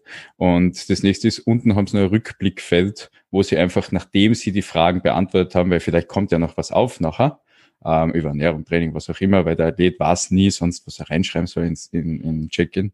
Und da kommt vielleicht eine Frage rein, da kann er einen Rückblick reinschreiben. Und ich gebe nachher auch ein Feedback-Video dazu. Also ich arbeite und ich arbeite sehr viel mit Sprachnachrichten, Feedback-Videos, auch Texten, wobei Text ist immer interpretationsmäßig äh, manchmal ganz groß und die Smiley-Gefahr tritt auch immer auf. Ähm, ja, kennen wir alle. Ähm, aber ich sage ja, Emotion dort, wo es seinen Platz hat. Wenn ich jemanden mit Emotion motivieren kann, dann werde ich auch Emotion anwenden. Äh, wenn ich mit Emotion jemanden dazu bringe, dass er einfach was für sich tut, was besser tut, etc. und es keine Schäden, wie zum Beispiel diese Abhängigkeit von Feedback etc. hervorruft, dann bin ich mit dabei. Wenn es logischerweise keinen Platz hat, dann werde ich es auch nicht aufwenden. Mhm. Und da tut's mir leid, aber da bin ich sehr, sehr hart und das wissen meine Kunden auch so, aber hart und herzlich nennt man es doch so schön, weil ich bin ja nur hart für sie. Das ist gleich wie der Sozialpädagoge, der keine, keine Verbindungen zu seinen Familien erstellen soll, die er betreut etc., weil sie sollen doch aus intrinsischer Motivation die Dinge tun, die gut für sie sind und das Gleiche ist auch meiner Meinung nach im Coaching. Äh, man soll den Athleten dazu motivieren, die Dinge gut für sich zu machen und eben auch mit dieser Emotion, die sie in Essen, Training, was auch immer reinstecken, sauber umzugehen und diese wenn für positive Dinge zu nützen. Aber wenn sie einen negativ führen, dann muss man die Emotion ablegen. Mhm. Sehr interessant. Meine, meine Meinung. Mhm. Peter, ich weiß, dass du sehr viel Wert auf eine mehr oder weniger persönliche Beziehung zum Kunden legst. Ja, ähm, wie hat sich das für dich so ergeben? Weil du hast ja schon jetzt sehr viele Coaches auch hinter dir, du hast sehr viele Arten der Kommunikation hinter dir. Wie hast du das so deinen Weg gefunden und wie hast du für die herausgefunden, was für die und deine Athleten da die beste Arbeitsweise ist? Ich glaube, ich bin einfach ein total emotionaler Mensch. Und dadurch, dass ja total emotional, ich kann damit aber gut umgehen, muss man jetzt dazu sagen, ein total emotionaler Mensch und deswegen spielt es für mich einfach so eine riesengroße Rolle. Außerdem liebe ich die Psychotherapie etc. und weiß, was das einfach für einen Impact haben kann. Bin der Meinung, dass einfach äh, diese Dinge einen signifikanten Einfluss auf Ergebnisse äh, im Sport etc. einfach haben. Und äh, natürlich deswegen sage ich auch, bin ich eher da dazu gekommen, dass ich da eher ein bisschen emotionaler agiere. Vielleicht habe ich aber auch zu viel Filme gesehen wie Coach Carter oder sonstiges und äh, es kommt daraus. Wobei ein Punkt wäre noch, ich habe Teamsport gemacht, ich habe American Football gespielt und das auch so nationalteammäßig und papapa. Und da muss man sich das einfach so vorstellen, da haben wir selber unseren Flug zur Europameisterschaft gezahlt, weil wir wisst eh, Randsportart, super cool. Ähm, und da war das so, also wir haben uns selber zahlen müssen, dass wir zur Europameisterschaft antreten und, und äh, muss man sich so vorstellen, wir haben uns da verletzt, kaputt gemacht, alles. Äh, das, also da ist so ein Teamgedanke dabei und der ist so emotional, da, da lässt du deinen Partner, dein, dein, dein Spielkameraden nicht alleine am Feld zurück etc. Und ich weiß nicht, ich habe das irgendwie so ein bisschen ins Bodybuilding mitgenommen, obwohl das eigentlich so ein bisschen ein Ego-Sport ist. Denke ich mal, es ist doch viel cooler, wenn du, wenn du so ein Team aufbaust und, und, und da sage ich mal, ich mag, bei mir ist es keine Diktatur im Coaching, also auch bei den Gruppencalls äh, kommen manchmal andere rein. Zum Beispiel der Kevin macht gerade seine Ausbildung vom Intelligent Strength und der hat letztens äh, bei uns eine Präsentation gehalten im Call. Also das macht nicht nur ich nachher, das lasse ich dann die Kunden reden. Oder der Andi ist irre gut im Posing. Der hat äh, mir angefangen, äh, die, die, die, die Posingstunden, äh, nicht die Posingstunden, sondern einfach die Gruppenposings einfach auch ein bisschen zu moderieren und zu leiten. Weil er, ihr habt gemerkt, manchmal haben die Athleten vor mir so einen falschen Stolz und sowas und er hat da diese Überleitung geschaffen und hat da einfach plötzlich den Draht gehabt, dass er es mit den Athleten besser geben kann, weil sie vor ihm nicht diese, äh, diesen falschen Stolz oder irgendwas entwickelt haben. Und das heißt, ich lasse die Athleten auch einfach mitarbeiten und mitspielen. Jeder soll da seinen Teil beitragen, sie sollen einfach wachsen. Mhm. Ja. Sehr, sehr cool. Und außerhalb von den Team-Calls und den Check-ins läuft die Kommunikation auch per WhatsApp ab, oder? Per WhatsApp, genau. Ja. Ähm, ja. Videos und so weiter haben wir eh schon heute am Vormittag geschrieben. Ähm, machst du dann immer, oder war das gestern? Ich glaube gestern. Ähm, mach, mach, du machst Videos immer gleich, oder? Wie meinst du? Feedback? Ähm, äh, äh. Videos in Hinblick auf Videoanalyse. Von, also von wenn, äh, wenn äh, das ist sowieso so, wenn ich Zeit habe, beantworte ich alles. Ähm, und, und, und also ich liebe es zu arbeiten, weil ich dadurch, dass ich so emotional und so Dings mache, ich sehe es nicht wirklich als Arbeit. Für mich ist das mein Leben. Ähm, und deswegen, wenn ihr eine Nachricht reinbekomme und ich habe die Zeit, beantworte ich es. Wenn ihr ein Video reinbekommt ich habe die Zeit, dann beantworte ich es. Wenn ihr eine Frage reinbekommt, wie schaut diese Übung aus, nehme mein Handy, stelle die Kamera auf, film mich ab, ob ich gerade in der Jogginghosen rumlaufe oder nicht, ist mir wurscht. Und film einfach ab, wie die Übung geht und schick's durch. Fertig das ist, äh, ich verstehe nicht die Leute, die das bis zum Wochenende, dann machen sie ihre Listen und alles zusammenfassen, so, wird ja ewig viel Arbeit. Zapp, draußen fertig. 30 Sekunden, eine Minute, mehr ist das nicht. Mhm. Sehr, sehr cool. Ja, ähm, ist definitiv eine sehr, sehr gute Arbeitsweise. Ähm, Melli, du machst ja auch ähm, Kommunikation per WhatsApp, ja, außerhalb jetzt von deinen Video-Check-ins und Video-Feedbacks. Ähm, da vielleicht mal ganz kurz die Frage an die. Ähm, wie gehst du damit um, wenn Kunden dich mit Nachrichten auf deinem doch eher privaten WhatsApp-Channel bombardieren? Und ähm, wie kommunizierst du das dann auch, dass es doch irgendwo, ja, ich meine, Peter hat es jetzt eh klar definiert, das ist für uns alle jetzt keine wirkliche Arbeit, weil wir machen das alle total gern und so weiter. Aber wie definierst du das dann auch, dass ähm, du außerhalb außerhalb der Zeiten, wo du dich jetzt wirklich bewusst hinsetzt, um zu arbeiten, dass du nicht ständig erreichbar bist? Mm, also ich kommuniziere das jetzt gar nicht irgendwie so, dass ich sage, quasi, also dass ich irgendwie sage, ich bin nicht immer erreichbar, sondern es ist halt einfach so. Also ich habe für mich selbst so herausgefunden, dass es mir zum Beispiel meiner eigenen mentalen Gesundheit, sage ich jetzt mal, nicht gut tut, wenn ich on the go ständig die Nachrichten beantworte, die reinkommen. Also es ist mir egal, wenn Nachrichten da sind zum Beispiel. Also wenn ich jetzt meiner besten Freundin schreibe und ich bin auf WhatsApp drin und ich sehe, dass ich ein paar Nachrichten habe, affectet mir das jetzt nicht wahnsinnig. Also ich, ich kann das zum Glück ganz gut ausblenden, weil ich mir halt, ich mag das lieber, dass ich, also ich sitze mir mindestens zwei, dreimal am Tag hin und mache das, das definitiv. Aber ich mag das lieber, dass ich ein paar Nachrichten so abpeilen lasse, mehr oder weniger. Sorry für das Englisch auch von meiner Seite. Ähm, also, dass ich das quasi ein bisschen so zusammensammeln lasse und dann mich wirklich am Laptop hinsetze, WhatsApp Web aufmache und alle auf einmal beantworte.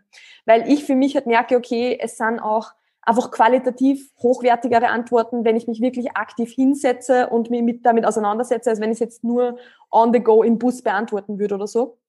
Und ich weiß nicht, ich, bin einfach ein größerer Fan davon, dass ich das halt dann in einen Arbeitsblock quasi zusammenfasse, wo ich sage, ich setze mich jetzt hin, mache jetzt die Technikfeedbacks, mache die, die, die Nachrichten, was ich zu beantworten habe, habe dann danach keine mehr und kann dann wieder das Handy beiseite legen und dann in ein paar Stunden, was nicht, um, ich mache das um 10 Uhr vormittags einmal und um 4 schaue ich wieder rein oder so. Und habe dann auch bewusst meine Randzeiten am Tag, wo ich halt auch ganz bewusst nicht reinschaue. Also das ist eben, man, du weißt das eh, wie das bei mir ausschaut, ja. aber die Zuhörer wissen es jetzt natürlich nicht. Das ist halt dann vor, also äh, bis nach dem Frühstück unter Anführungszeichen, also den Shake, den ich halt morgens trinke, bis zu diesem Zeitpunkt schaue ich nicht auf WhatsApp rein und abends ab 7 Uhr schaue ich einfach nicht mehr rein.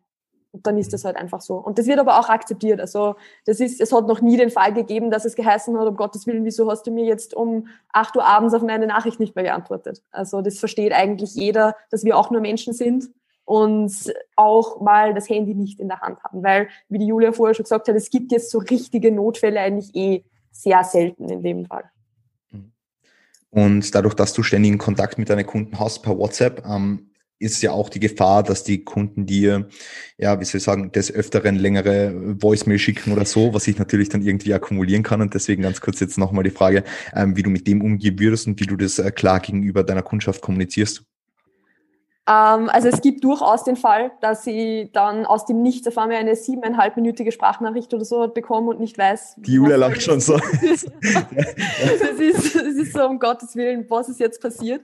Ähm, ich, ich antworte dann natürlich ganz normal, entweder per Voice oder meist, also auf sowas antworte ich eigentlich fast immer per Text, weil da muss man eh nebenbei schon mitschreiben, weil sonst vergisst man eh die Hälfte.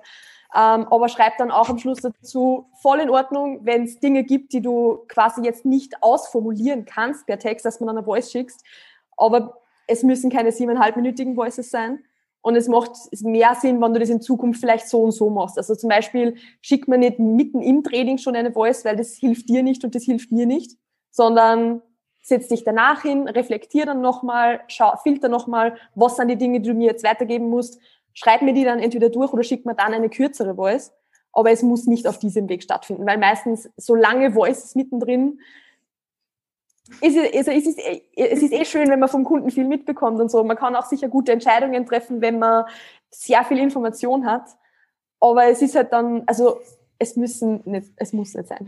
es muss nicht sein. Und das muss man auch klar kommunizieren, dass das ja, weil es ist halt irgendwann auch nicht mehr machbar. Wenn das 30 Kunden machen und jeden zweiten Tag so ein Voice schicken, dann bist du stundenlang nur am Voices hören. Mhm. Ähm, bevor wir jetzt zum Thema Adherenz, es ist auch noch ganz, ganz wichtig, übergehen, ähm, haben wir die Frage an Peter, weil du eben eine ähnliche Arbeitsweise hast. Fällt es dir schwer, Privates und Berufliches in der Hinsicht zu trennen? Also ertappst du dich in privaten Momenten, wo du berufliche Dinge erledigst? Verstehe diese Frage nicht. Nein, ich weiß, ja, du bist, äh, ja, I, Nein, I know. Ich, äh, das ist total, total spannend. Also ich setze die Arbeit über, ich beantworte lieber meine Arbeitsnachrichten, bevor ich Nachrichten von meinen Privat, äh, privaten Sachen beantworte oder sonst was. Das ist, keine Ahnung, frag mich nicht warum. Aber Ich kann nicht sagen, ich habe auch keine Freunde. Na, aber jetzt, jetzt, jetzt gehen wir mal vom klassischen Beispiel aus. Aber es ist, nein, es ist, also ich beantworte äh, einfach immer. Wenn es geht, beantworte ich einfach immer. es ist, es, äh, so, ich mache das jetzt, ich, äh, wie lange äh, angemeldet ist das Ganze seit fünf, sechs Jahren jetzt schon und genauso handhabe ich das. Perfekt. Das ist, das ist bewundernswert, wirklich. Ja. Ich also weiß ich nicht, ob das bewundernswert ist oder reiner Wahnsinn. Das muss man jetzt ganz ehrlich einmal dazu sagen. Und äh, die Skalierbarkeit leidet natürlich auch darunter. Aber das Gute ist, äh, ich führe Athleten sehr, sehr, sehr, sehr lange. Also ich sage auch, schweren Herzens ist am Sonntag ein Athlet äh, nach drei Jahren Coaching einfach rausgegangen. Ähm, und, und, und was die, da ist die Kommunikation, es rechnet sich noch auf die Zeit wieder auf. Das muss man einfach ganz klar sagen. Und ich sage auch, mir geht's nicht um die Kohle oder sonst was. Mir geht's einfach wirklich um, wenn du Teil, boah, wie soll ich das nennen? Es ist eh immer das Ego in einem selber. Also ich, ich geil mir anscheinend darauf auf, anderen Leuten zu helfen und mich wichtig dabei zu fühlen. Ähm, und einfach an einer Transformation bei einem Men Menschen dabei zu sein und mir dabei auch einfach auf die Schulter klopfen zu können und sagen, ja, voll, da war ich mit dabei.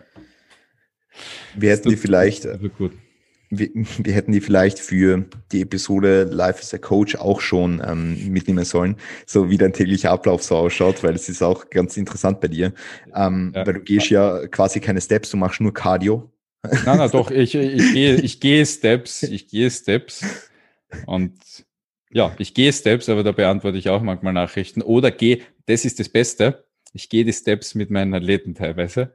Also ich habe schon äh, lokale Kundengespräche gehabt, Erstgespräche, wo ich noch Schritte zum Machen gehabt habe, wo ich dann gesagt habe, hier, äh, bevor wir uns aufsetzen, nutzen wir das Wetter und gehen mal eine Runde spazieren. Voll. Das ist beste, beste äh, Kundengespräche ever. Aber das, das geht sogar, das Live as a Coach geht sogar so weit bei mir im Athleten schon übernachtet und sowas vor dem Wettkampf und alles mögliche. Ich bin mit denen ja auch auf, äh, wenn sie letztes Jahr war ich mit denen immer im gleichen drinnen, weil es einfach so dieses Feeling, Weißt du, da bist du, du malst sie an, du schaust, was sie essen, klopfst ihnen auf die Finger, dass schlafen gehen sollen. Na, ich schätze, du schaust einfach, dass alle Variablen passen, dass du nachher glücklich bist am Wettkampftag. Und das ist einfach, das, das ist doch der Job, oder? Ja, ja. Das ist es ja, oder? Definitiv. Das ist es, Peter. Ja, phänomenal. Voll. Na, äh, man merkt, dass du da auf alle Fälle voll dahinter bist. Julia, hast du da irgendwelche Abgrenzungen, ähm, wann du arbeitest oder teilst du dir das irgendwie so ein, dass du jetzt ähm, dir selber Zeit für dich auch rausnimmst oder wie, wie, wie timest du das? Ja, leider zu wenig. Aber ich habe, also ich, ich bin gerade am Ausloten. Also dadurch, dass ich es äh, ja seit, eigentlich seit September erst hauptberuflich mache, bin ich auch noch dabei, das jetzt zu finden, wie man den Tag am besten strukturiert. Was ich aber definitiv gemerkt habe, also was ich nicht kann, und da bin ich voll bei der Melli, ist dieses ständige Dazwischen beantworten. Also das macht mit meinem Kopf ganz ähm, schlechte Sachen. Da bin ich dann so konstant abwesend und, und nicht, also nie irgendwie, ich weiß nicht, da steht man dann, also für mich ist das so, wenn ich spazieren gehe und ich würde dann nur Voice Messages, was ich hin und wieder mache, aber das höre ich mir jetzt wieder auf, an die Athleten liefern, ist es, dass man dann denkt, ich bin jetzt gerade spazieren gegangen, ich habe nicht einmal was mitgekriegt vom, von der Szenerie. Also ich, ich, möchte ich möchte einfach auch nur so Momente haben, wo ich dann bei mir bin und wo ich auch die Aufmerksamkeit, sei es beim Marcel oder beim Hund oder sonst irgendwo habe, weil ich tendiere dazu, dass ich mich einfach da drinnen verliere und mich aber dann nicht gut fühle. Also ich denke, wenn das sowas ist, was für ein okay ist und wenn man daraus was zieht, ist es vollkommen ähm, in Ordnung. Für mich ist es einfach schwierig, dass ich dann ähm, Deep Work mache, also irgendwelche Projekte oder irgendwas, was ich sonst jetzt noch in Planung habe oder nebenbei was wirklich oder eben diese die Posts zum Beispiel, ja, das ist das beste Beispiel. Ähm, das dauert schon ein bisschen, bis man da mal ähm, durch ist und sowas kann ich nicht machen, wenn ich wenn dazwischen ähm, die Nachrichten aufploppen. Also das muss ich dann, das muss ich dann beiseite legen und da ja, da funktioniert mein Gehirn einfach nicht mehr, wenn da ständig jetzt auf mich was, was einprasselt. Und ähm, ich mache es auch tatsächlich dann hin und wieder so, dass man ähm, Instagram mal am Abend, weil es, ist ja, es ist ja automatisiert, ne, dass man dann ständig irgendwie checkt und so und scrollt. Und es kommen ja dann natürlich auch Nachrichten rein und das ist ja total nett und das ist natürlich cool und man will natürlich auch dabei sein und man möchte, ähm, man möchte jetzt auch nichts versäumen im Sinne von, wenn dann jetzt jemand anschreibt und Fragen hat und so weiter. Aber ich bin dann wirklich manchmal so, dass ich am Abend die, die App deinstalliere, weil das so automatisiert ist und ich mag nicht so ferngesteuert durch die Gegend laufen. Das ist, ja, das ist so ein bisschen mein Thema, aber es ist mit diesem Timeboxing, eh so wie es die Melle beschrieben hat, dass ich sage, okay, ja, ich bin auch über Messenger äh, verfügbar und ich beantworte auch die Sachen. Also ich bin jetzt auch nicht, ich hebe mir auch nicht alles gern für, für den Check-in auf. Also das ist dann geht vielleicht auch was verloren und das ist dann auch wirklich viel Arbeit dann am Schluss. Aber wenn ich sage, ich nehme jetzt wirklich eine halbe Stunde, eine Stunde Zeit am Abend und setze mir dazu und äh, formuliere das Ganze wirklich nicht jetzt schnell am Handy, sondern ich mache es wirklich äh, am Laptop, kommt da meistens bei mir was Besseres raus. Und wo ich auch drauf gekommen bin, ist, man kann sich durch die eigene, das ist, durch das eigene Verhalten erzieht man natürlich auch die Klienten, weil wenn ich jetzt Voice Messages so wenn ich Voice Messages hinterlasse, dann bekomme ich auch Voice Messages zurück.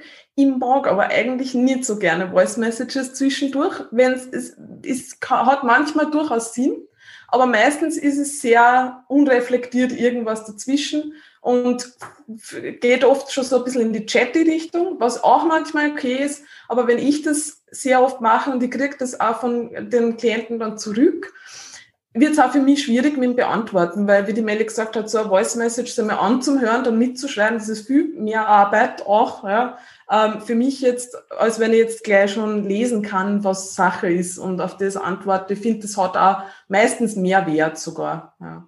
Und man hört sie ja dann eh beim Check-in, also von dem her ist es was, was man aber durchs eigene Verhalten, glaube ich, auch steuern kann, was man dann zurückbekommt. Zu 100 Prozent, ja, zu 100 Prozent. Also das mit Voice Messages und Text Messages, ähm, das, das habe ich ja sehr, sehr gemerkt. Also ab dem Moment, wo ich mehr per Text kommuniziert habe, habe ich auch mehr Text zurückbekommen. Das, was ich dann eigentlich haben wollte zu dem Zeitpunkt, ja, weil eben Voice Messages, wie die Melly schon gesagt hat, sehr viel Arbeit sind. Ähm, das ist einfach angenehm, wenn man jetzt beispielsweise auch Videos anschaut und dann schon lesen kann, was bei einer Übung quasi gepasst oder nicht gepasst hat oder so irgendwas und nicht dann eine Voice Message zur Übung anhören muss, damit man dann die Übung anschauen kann und dies, das, ja. Also das ist schon, ähm, hat natürlich alles seine Vor- und Nachteile und es hat alles äh, den, den, den Stellenwert im, im Coaching-Prozess, ja, weil manchmal ist einfach eine Voice-Message besser angebracht, wenn vielleicht eben Emotionen mehr kommuniziert werden müssen oder sowas, ja. Ähm, aber eben alles zu, zu, zu seinem, zu seinem Punkt, ja. Ähm, was mir jetzt interessieren wird, du hast eh schon das Thema Check-ins jetzt angesprochen, wöchentliche Check-ins, das ist so ähm, Grundbestandteil eigentlich von jedem unserer Coaching-Prozesse, ja, weil es einfach dieses, dieses eben dieses, dieses Commitment noch einmal bindet, beziehungsweise ähm, ein hohes Maß an Adherenz vom, vom, vom Athleten einfordert. Ja. Ähm, wie gehst du jetzt damit um, Julia, wenn du, wenn du merkst, dass ein Trainee nicht adherent ist? Das heißt, wenn du weißt, okay, er hat jetzt die nötigen Tools an der Hand, um quasi seinem Ziel näher zu kommen, ähm, quasi äh, auf Erfolg auf, der auf dem Weg der Erreichung seines Ziels zu haben, so.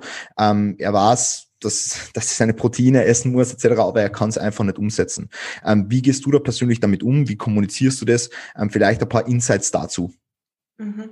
Ich meine, die Frage ist immer, wie kommt man eben drauf, dass jemand nicht adherent ist? Also prinzipiell, was eigentlich nicht passiert normalerweise, also was ich jetzt nicht zur Hand habe, ich weiß nicht, wie Sie das macht, aber ein Check-in ist immer da.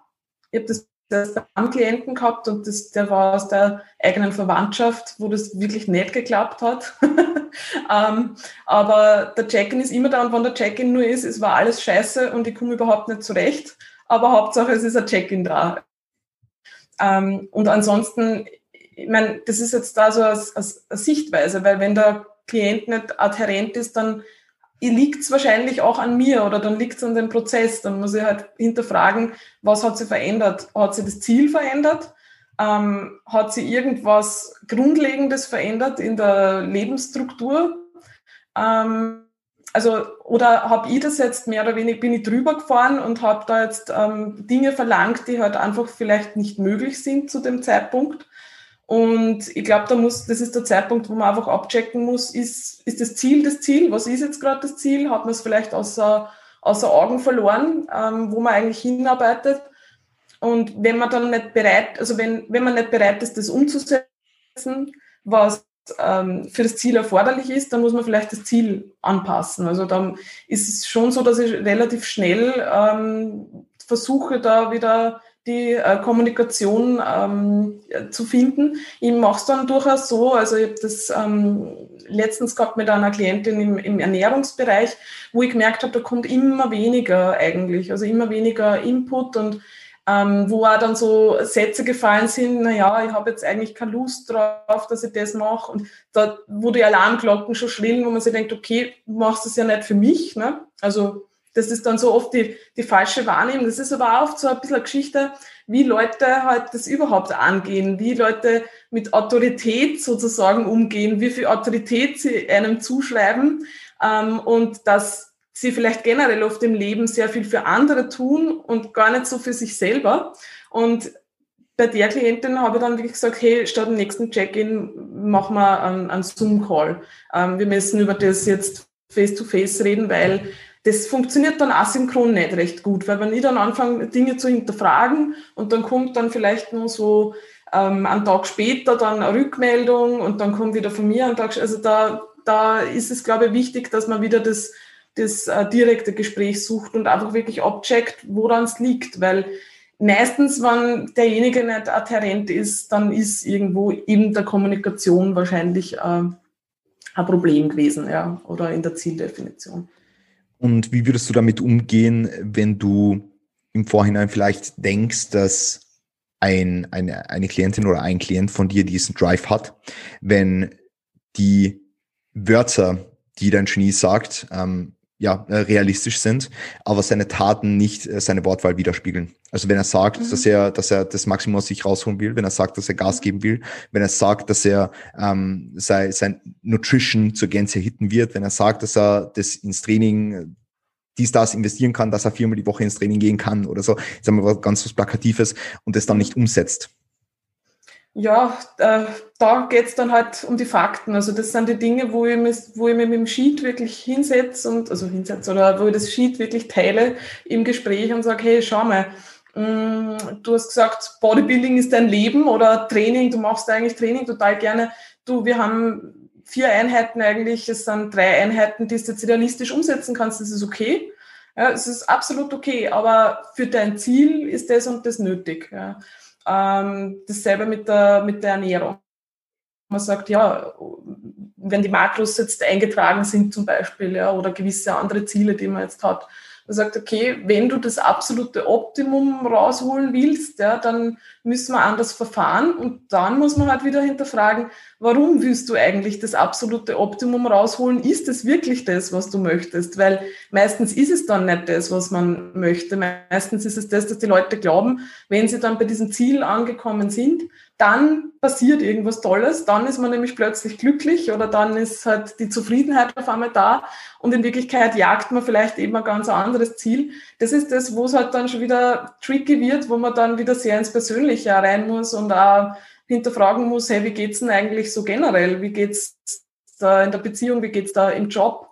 Ähm, warum, ja, warum eigentlich? Ne? Ähm, willst du dir das wirklich alles antun? Weil das hat natürlich Auswirkungen auf das, das und das? Wie sind deine Prioritäten im Leben? Ähm, ist wirklich das Training Priorität Nummer eins oder sagst du es nur, weil du es gern so hättest, aber in Wirklichkeit sind da vielleicht schon deine Familie wichtig und du möchtest äh, vielleicht beim Familienessen teilhaben und möchtest da keine Abstriche machen oder möchtest vielleicht schon trainieren und viel rausholen, aber in einem Rahmen, in dem es dir halt auch erlaubt, äh, der Leben unter Anführungszeichen zu genießen. Da muss man halt wieder hinterfragen, gibt es den Genuss überhaupt? Also das sind die, das sind die großen Fragen im Leben, die da eigentlich oft dahinter stecken dann. Da mhm. wird es ähm, interessant auf jeden Fall im, im Coaching auch.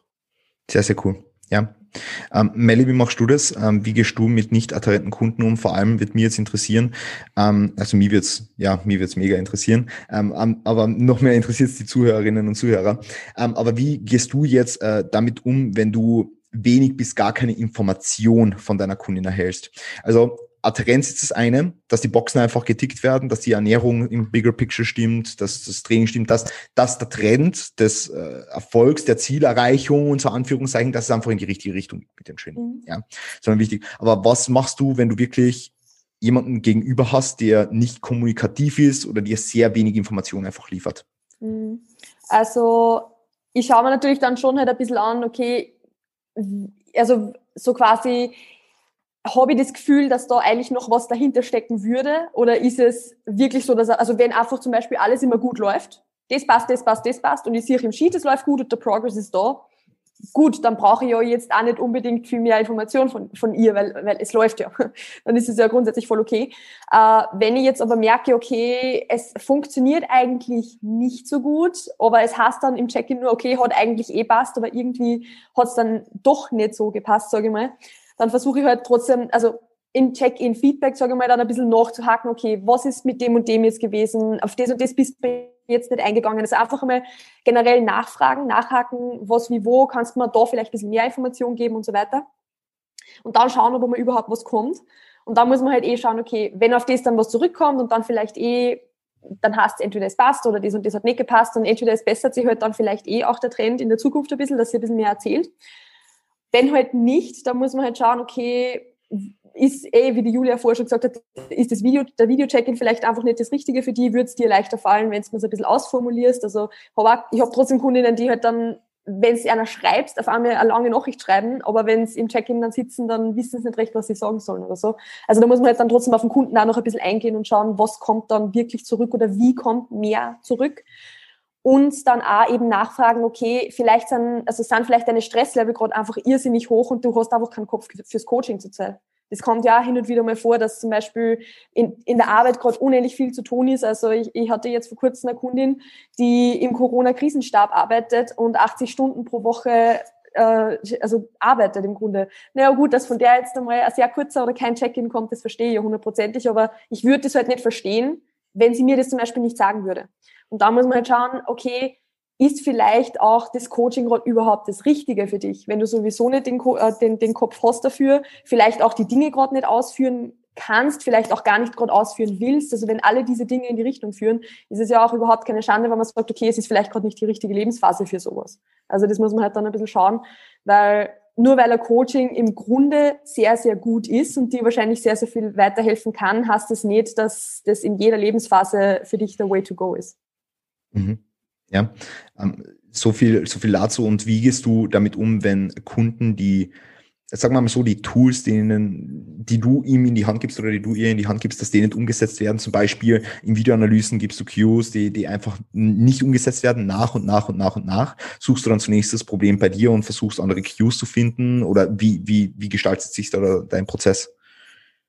Also gerade wenn es jetzt, finde ich, so ums Thema Trainingsfeedback geht, ist es meistens so, dass ich gemerkt habe, dass wenn was, also wenn ein Feedback nicht umgesetzt wird, dass es meistens daran gelegen ist, dass ich, also dass vielleicht, also dass die Cues einfach nicht gepasst haben, dass es einfach nicht, vielleicht ein guter Cue war, aber nicht der richtige Cue für den Kunden, dass es versteht, was ich meine. Und dann halt zum Beispiel auch schauen, okay, muss ich für den Kunden wirklich äh, im Trainingsfeedback jetzt ein anderes Tool anwenden. Vielleicht helfen dem wirklich diese visuellen Analysen, diese Videos, was ich ihm schicke, mehr oder ihr in dem Fall jetzt, mehr als dass ich jetzt ein Voice oder äh, äh, eine Nachricht drauf schicke, weil es ist halt für jeden, manche Leute, denen sagst was, denen, denen, denen schreibst einen Satz, was sie besser machen müssen, sie verstehen es und können sofort umsetzen.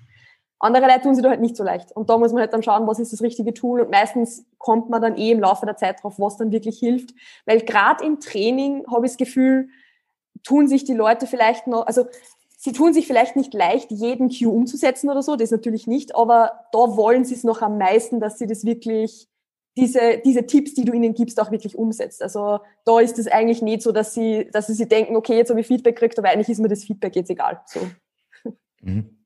Ja, sehr, sehr gut. Peter, du arbeitest äh, auch viel mit, ähm, eben mit, mit Videoanalysen. Wie gehst du da um, wenn die Dinge nach und nach nicht umgesetzt werden? Würde mich jetzt interessieren. Meinst du einfach bei einer Übung, wenn es nicht besser wird oder was? Ja, ähm, beispielsweise, beispielsweise du gibst dann Athleten in Q äh, oder du sagst dann Athleten, er soll näher ans Muskelversagen gehen und das wird nicht umgesetzt. Und das nach und nach nicht. Das ist ein gutes Thema die Woche, gell? Ja, ja. äh, Die Frage ist, ob er Progress macht. Weil, was ich gelernt habe im Coaching, also ähm, da bin ich schon mit manchen Athleten auch ein bisschen gerieben, kommt vor. Ähm, ich muss nicht jedem mein Konzept aufzwingen. Das ist auch ganz wichtig. Also wenn er glaubt, dass er mit seiner Art besser Progress macht, dann frage ich natürlich, warum bei mir im Coaching ist. Wenn er mich braucht, aber um diesen Progress zu machen, ähm, einfach nur als Reflexion oder so, dass er wem sagen kann, na, das mache ich mit meinem Weg. Wenn ich da der Sparingspartner sein muss, ja, dann ist es auch gut, solange er Progress macht. Also, Beispiel kann ich nur nennen, zum Beispiel im Andi hätte ich gerne mal ein anderes Trainingssystem aufgebrummt. Ähm, aber der war dazu nicht, nicht, nicht zugänglich. Und äh, seitdem Hand haben wir, also haben wir die Dinge so gehandelt, dass er einfach kommen ist, wenn er eine Frage gehabt hat zum Training und fertig. Und ich schaue drüber und sage ihm, naja, das musst du ausbauen, das musst du ausbauen, sage ihm vielleicht noch ein paar Übungen dazu und dann macht den Rest selber. Ähm, ja. Okay. Beantwortet das die Frage? Ähm, ja, eigentlich schon, eigentlich okay. schon. Das heißt, das heißt, bei dir setzt nicht jeder Athlet das zu 100 Prozent um, was du gerne, oder je, du, du programmst jetzt nicht für jeden Athleten das Training so, wie du es gern programmieren würdest. Habe ich das jetzt so richtig verstanden? Äh, sagen wir es mal so, ich lasse dem Athleten noch immer Spielraum, dass er mit mir diskutiert. Debattieren gehe ich nicht, aber diskutieren mhm. gehe ich gerne. Ähm, und ich sage auch darüber, ich lasse gerne darüber diskutieren, weil ich sag noch einmal, ich bin nicht die ganze Zeit im Athleten drinnen neben dabei oder sowas. Ich bringe ja meinen Athleten Dinge bei, damit er es wahrnimmt, damit er es mit kommunizieren kann, damit ich mir in der Arbeit leichter tue. Mhm. Ich bin, äh, I'm not your daddy, sagen wir es mal so. Mhm. Ähm, ich kann da nicht immer reinführen, ich muss eine gewisse äh, äh, Selbstverantwortung da vom Athleten einfach verlangen. Und wenn, dass er mir auch kommuniziert, wenn er Dinge anders machen will, möchte, etc. Das mhm. ist, es gibt mehrere Wege nach oben. Und damit äh, du eigentlich sehr, sehr gut, was das anbelangt, oder? Ja, voll gut, solange die Kommunikation einfach passt, wie schon gesagt. Mhm. Solange die Kommunikation einfach passt. Mhm. Weil ich sage, wenn einer nichts mehr von mir braucht, dann frage ich ihn auch ganz ehrlich, warum bist du denn da in meinem Coaching? Und die Frage ist eh ein paar Mal gekommen, äh, wo ich einfach frage, so, hey, warum bist du denn dann noch da? Mhm. Weil, weil es ein Hype ist, müssen wir das Ganze nicht machen. Mhm. Hast du schon äh, Leute, also hast du schon mit Leuten das Coaching beendet von dir aus? Ja, ja, natürlich. Ja. Was waren da beispielhafte Gründe? Ich weiß eh, aber was waren da beispielhafte Gründe? ja. Also zum Beispiel äh, bei, bei einem Athleten war keine Teamfähigkeit da. Mhm. Also auch wenn wir im Bodybuilding sind, da haben wir einen Athleten gehabt, da war keine Teamfähigkeit da. Diesen Athleten kann ich nicht im Team mit auf Wettkämpfe nehmen, etc. Ähm, das ist so einer, der sein Terrabandel nicht teilt beim Pumpen oder sowas. Der nicht auf die Idee kommt, hey, wir könnten zusammen aufpumpen, Bizeps, Trizeps, Rücken, Brust, äh, irgendwas in die Richtung, äh, sondern, na, das ist mein Terraband. Nur meins. Mhm. Was die und solche Leute sage ich dann, ah, hey, pff, ich weiß nicht. Oder, oder wenn sie, äh, wenn Leute einen zu hohen Überflieger kriegen, dann, dann sage ich, ah, du, ich glaube, es ist besser. Äh, wenn du dein eigenes Coaching aufmachst oder äh, dich selber weiter coach, weil hey, du kannst das eh besser. Gell? Also mhm. brauchen wir gar nicht. Und ja, sonst rausgeschmissen oder gegangen an. Da muss einfach, äh, wenn es nicht mehr, ja, wenn es nicht mehr gepasst, wenn es nicht mehr gepasst hat. Ja. Nicht mehr gepasst hat. Und du hast dann einfach von deiner Seite gesagt, dass du die Zusammenarbeit gerne beenden würdest. Ich habe was, ich hab was gelernt. Sag ja. das niemals in der Mitte vom Endmonat. Mhm. okay. Der restliche Monat wird nicht cool.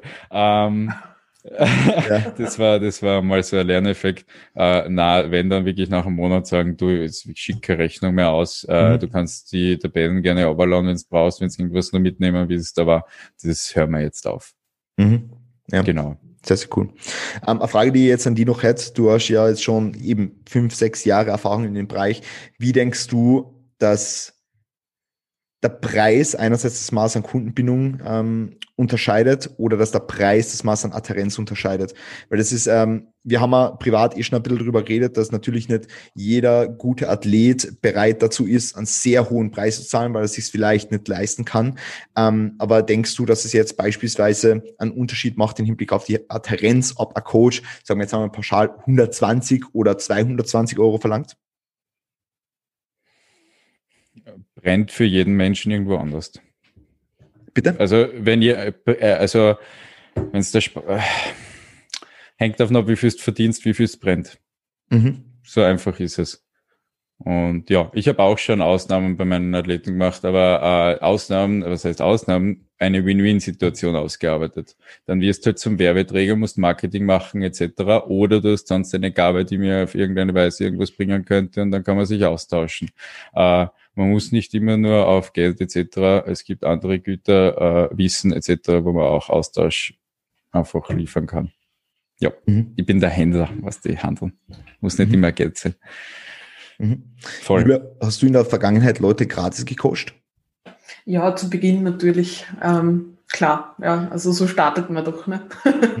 ähm, aber ähm, bin mittlerweile schon der Überzeugung, dass so, oder aus der Erfahrung mit den Leuten, die ich gehabt habe, also auch wenn ich, wie ich zu Beginn gestartet habe und dann halt nur mehr oder weniger mit mir handeln habe lassen, was den Preis betrifft und da halt auch noch unsicher war und so weiter, ist es schon auffällig, dass die Leute, die halt, die ich auch noch jetzt betreue, weil die Leute, mit denen ich gratis gestartet habe, klar, nicht, die sind ja jetzt nur, das sind meine Versuchskaninchen gewesen und da verlangt man ja dann nicht plötzlich Geld, genauso wie wenn jemand ähm, halt recht günstig gestartet ist zu Beginn und dann habe ich jetzt auch den Preis nicht hinaufgetrieben. Äh, Aber mir ist schon aufgefallen, dass es definitiv einen Unterschied macht, wenn man sehr günstig unterwegs ist, dann wird das Ganze schon auch jetzt, das tut ja nicht so weh, ne? Also alles, was dann nicht weh tut, nimmt man auch nicht so ernst. Also ich glaube jetzt nicht, dass für einen jeden weh tun muss und dass auch manche das total schätzen, aber wenn es günstig ist und sie dran halten und das einfach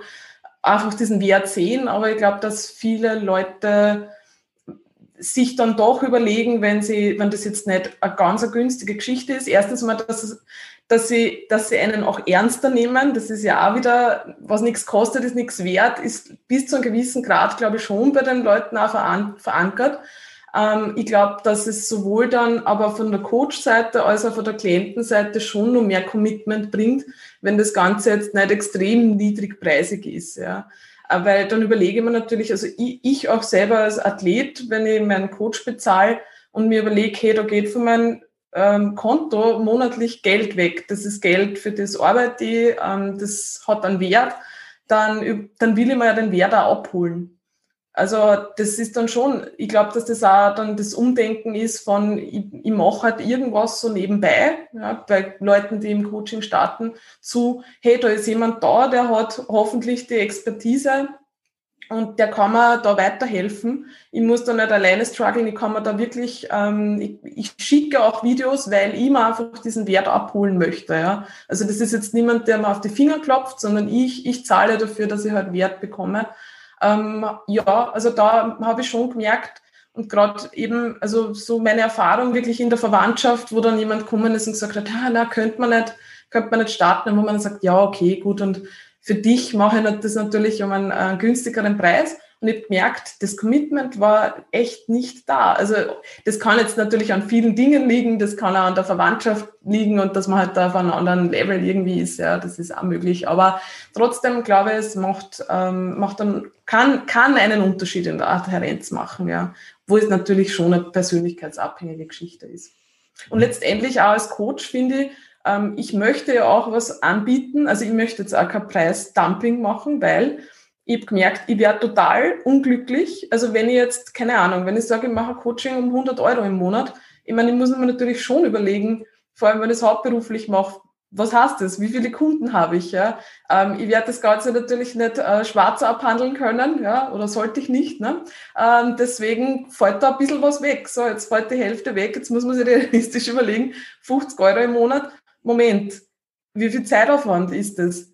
Ich meine, dann kann ich nicht ein Weekly Check-in mit Technikanalyse, mit Videofeedback, ähm, mit äh, dazwischen noch Kommunikation, äh, nur weil, ja, es macht mir dann vielleicht Spaß, aber dann macht es mir irgendwann keinen Spaß mehr, weil dann brauche ich nämlich 100 Kunden, dass ich überleben kann und kann die Qualität da gar nicht bieten und ich möchte einfach mit Leid gut qualitativ zusammenarbeiten und ich glaube auch, also gerade wenn es äh, Leute sind, die ja noch nicht wirklich viel Erfahrung haben, ist es doch relativ viel Zeitinvestment, das dann, das sich aber total viel lohnt, finde ich. Also, also die, wenn, wenn sie die Leute das abholen, wenn sie die Leute die, wenn die Leute die Videos schicken und die, das Videofeedback kriegen, man merkt, wie viel, also wie schnell da auch was weitergehen kann.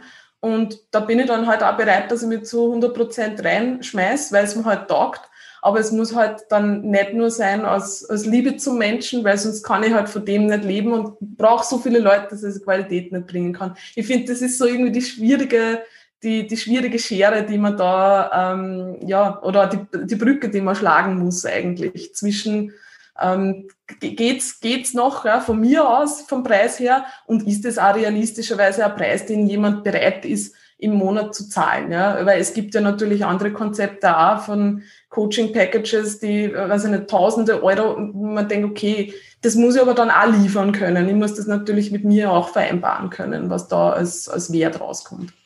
Mhm. Denkst du, jetzt noch eine Frage an alle, aber ich würde es gerne zuerst für die hören, denkst du, dass der, oder, oder inwiefern wirkt sich der Preis auch auf die Zielgruppe aus? Mm, also ich, du meinst jetzt, ob man, ob man jemanden damit anspricht oder nicht? Genau. Ähm, ja, naja, ich glaube, das ist schon ein Thema, weil natürlich, wenn man sehr hochpreisig unterwegs ist, ähm, wird man jetzt nicht die, die jungen Studenten Talente bekommen, vielleicht. Ja? Also wenn man gerade Richtung mehr Athleten geht, dann kriegt man vielleicht halt eher die Leute, die, ähm, die halt schon fest im Beruf stehen, verdienen, ähm, aber denen das das wert ist, da jemanden zu haben, der einer wirklich Wege zeigt, wie sie das halt im in ihrem Beruf, in ihrem Leben wirklich unterbekommen können. Ja, also ich glaube, da bewegt, also wenn man es sehr hochpreisig anbieten würde, glaube ich, ist es dann so die Geschichte mit, man kennt es ja eh, oder? Also wenn man jetzt auf Instagram unterwegs ist und man sieht irgendwo ähm, stehen, ja, ich biete, keine Ahnung, Coaching für Unternehmer, was weiß ich an, ja, dann ja. weiß man schon, okay, da steht, steckt jetzt ein hochpreisiges Konzept dahinter. Aber natürlich schreckt man damit auch andere Leute ab die vielleicht, ähm, die man vielleicht gern coachen würde, weil es einfach super Talente sind, weil man Spaß dran hat am Prozess. Ja. Ähm, wobei natürlich, wenn es jemandem wirklich wichtig ist und wenn jemanden, irgendwann jemand die Expertise für jemanden haben will, also ich habe es auch schon erlebt, ich habe ähm, eine Studentin gehabt, die dann gesagt hat, okay, sie, ja, sie sucht sich einen Nebenjob, also sie würde gern, aber sie hätte gern ein Coaching ähm, und sie sucht sich einen Nebenjob und sie, sie, ihr ist das wichtig, also für sie ist das wichtig, deswegen ähm, ja, bezahlt sie das dann damit und das ist aber super, weil das ist für die, also für das, wie man dann als Coach arbeitet und halt wie der Athlet dann halt auch rangeht ans Coaching, ist das äh, eigentlich das Optimum. Weil wenn das Geld nicht wirklich wehtut, ist es oft so ein bisschen, ja, dann ist es vielleicht, läuft es auch nur nebenbei. Mhm. Mary, wie siehst du das im Hinblick auf das Thema Adherenz und auch im Hinblick auf das Thema Zielgruppe? Denkst du, man kriegt mit einem etwas höheren Preis auch ambitioniertere Leute bis zu einem gewissen Grad? Mm, also ich finde schon, also ich habe auch selber die Erfahrung schon gemacht, eh was Julia jetzt auch gesagt hat, dass schon das Commitment von den Leuten mit, ich sage jetzt einmal, gestiegenen Preis auch höher geworden ist. Also es ist ja zum Beispiel jetzt ganz blöd, auch wenn es, also blöder Vergleich, auch wenn es jetzt keine persönliche Zusammenarbeit ist, aber beim Fitnessstudio ist ja dasselbe. Wenn du ein Fitnessstudio 30 Euro im Monat zahlst, wirst du wahrscheinlich, wenn du jetzt nicht so schon eine hohe intrinsische Motivation hast für das Ganze, sicher nicht so oft hingehen, als wenn du für ein Fitnessstudio 120 Euro im Monat zahlst. Und beim Coaching ist ja im Grunde auch nichts anderes. Wenn du einfach durch diesen Preis schon so einen hohen Buy-in irgendwo hast, dann willst du ja das Maximum ein bisschen rausholen. Natürlich gibt es immer Ausnahmen, weil es kommt eben, so wie der Peter vorher schon gesagt hat, darauf an, wie viel verdient die Person. Wenn die Person jetzt sehr, sehr viel verdient, dann tut der Coachingpreis halt natürlich nicht weh. Und dann kann es natürlich auch sein, dass du dann, dass das Commitment halt dann nicht so da ist. Aber ich finde schon, dass tendenziell der Preis sich auch aufs Commitment auswirkt. Also das habe ich schon auch selber gemerkt oder beziehungsweise, beziehungsweise auf die, auf die Adherenz dann im weiteren Sinne. Vor allem merkt man es halt auch zum Beispiel, wenn Coaching-Anfragen kommen, auf Instagram jetzt zum Beispiel, die erste Frage ist einfach einmal, hey, wie viel kostet das Coaching? Und das ist aber wirklich ohne irgendwie so, zum Beispiel, wenn jetzt die Erklärung kommt, hey, es ist einfach nur wichtig für mich, dass ich das weiß, weil ich bin Studentin und so und es ist, ich will da Zeit nicht verschwenden, wenn, wenn's mir, wenn ich, es mir nicht leisten kann, finde ich ja voll legitim. Aber wenn es einfach nur heißt, hey, wie viel kostet ein Coaching? Dann sorry, dann bist du nur auf der Suche nach einem billigen Coaching, aber dann bist du bei mir wahrscheinlich nicht richtig, weil du wirst halt dann auch das Commitment nicht haben, weil, ja, also geschenkt kriegst nichts so. Das ist halt das Problem bei dem. Wie ist das, Peter, du wolltest jetzt eh was sagen, aber wie ist das als, als Frage, die du danach beantworten kannst, wie ist das, wenn man sehr viele Bühnenathleten hat? Merkst du da einen Unterschied hinsichtlich der Preisgestaltung, weil du wirst es sicher auch im Zuge deiner fünf Jahre ähm, nicht immer jetzt den exakt gleichen Preis gehabt haben. Ähm, wie hast du da Unterschiede gemerkt?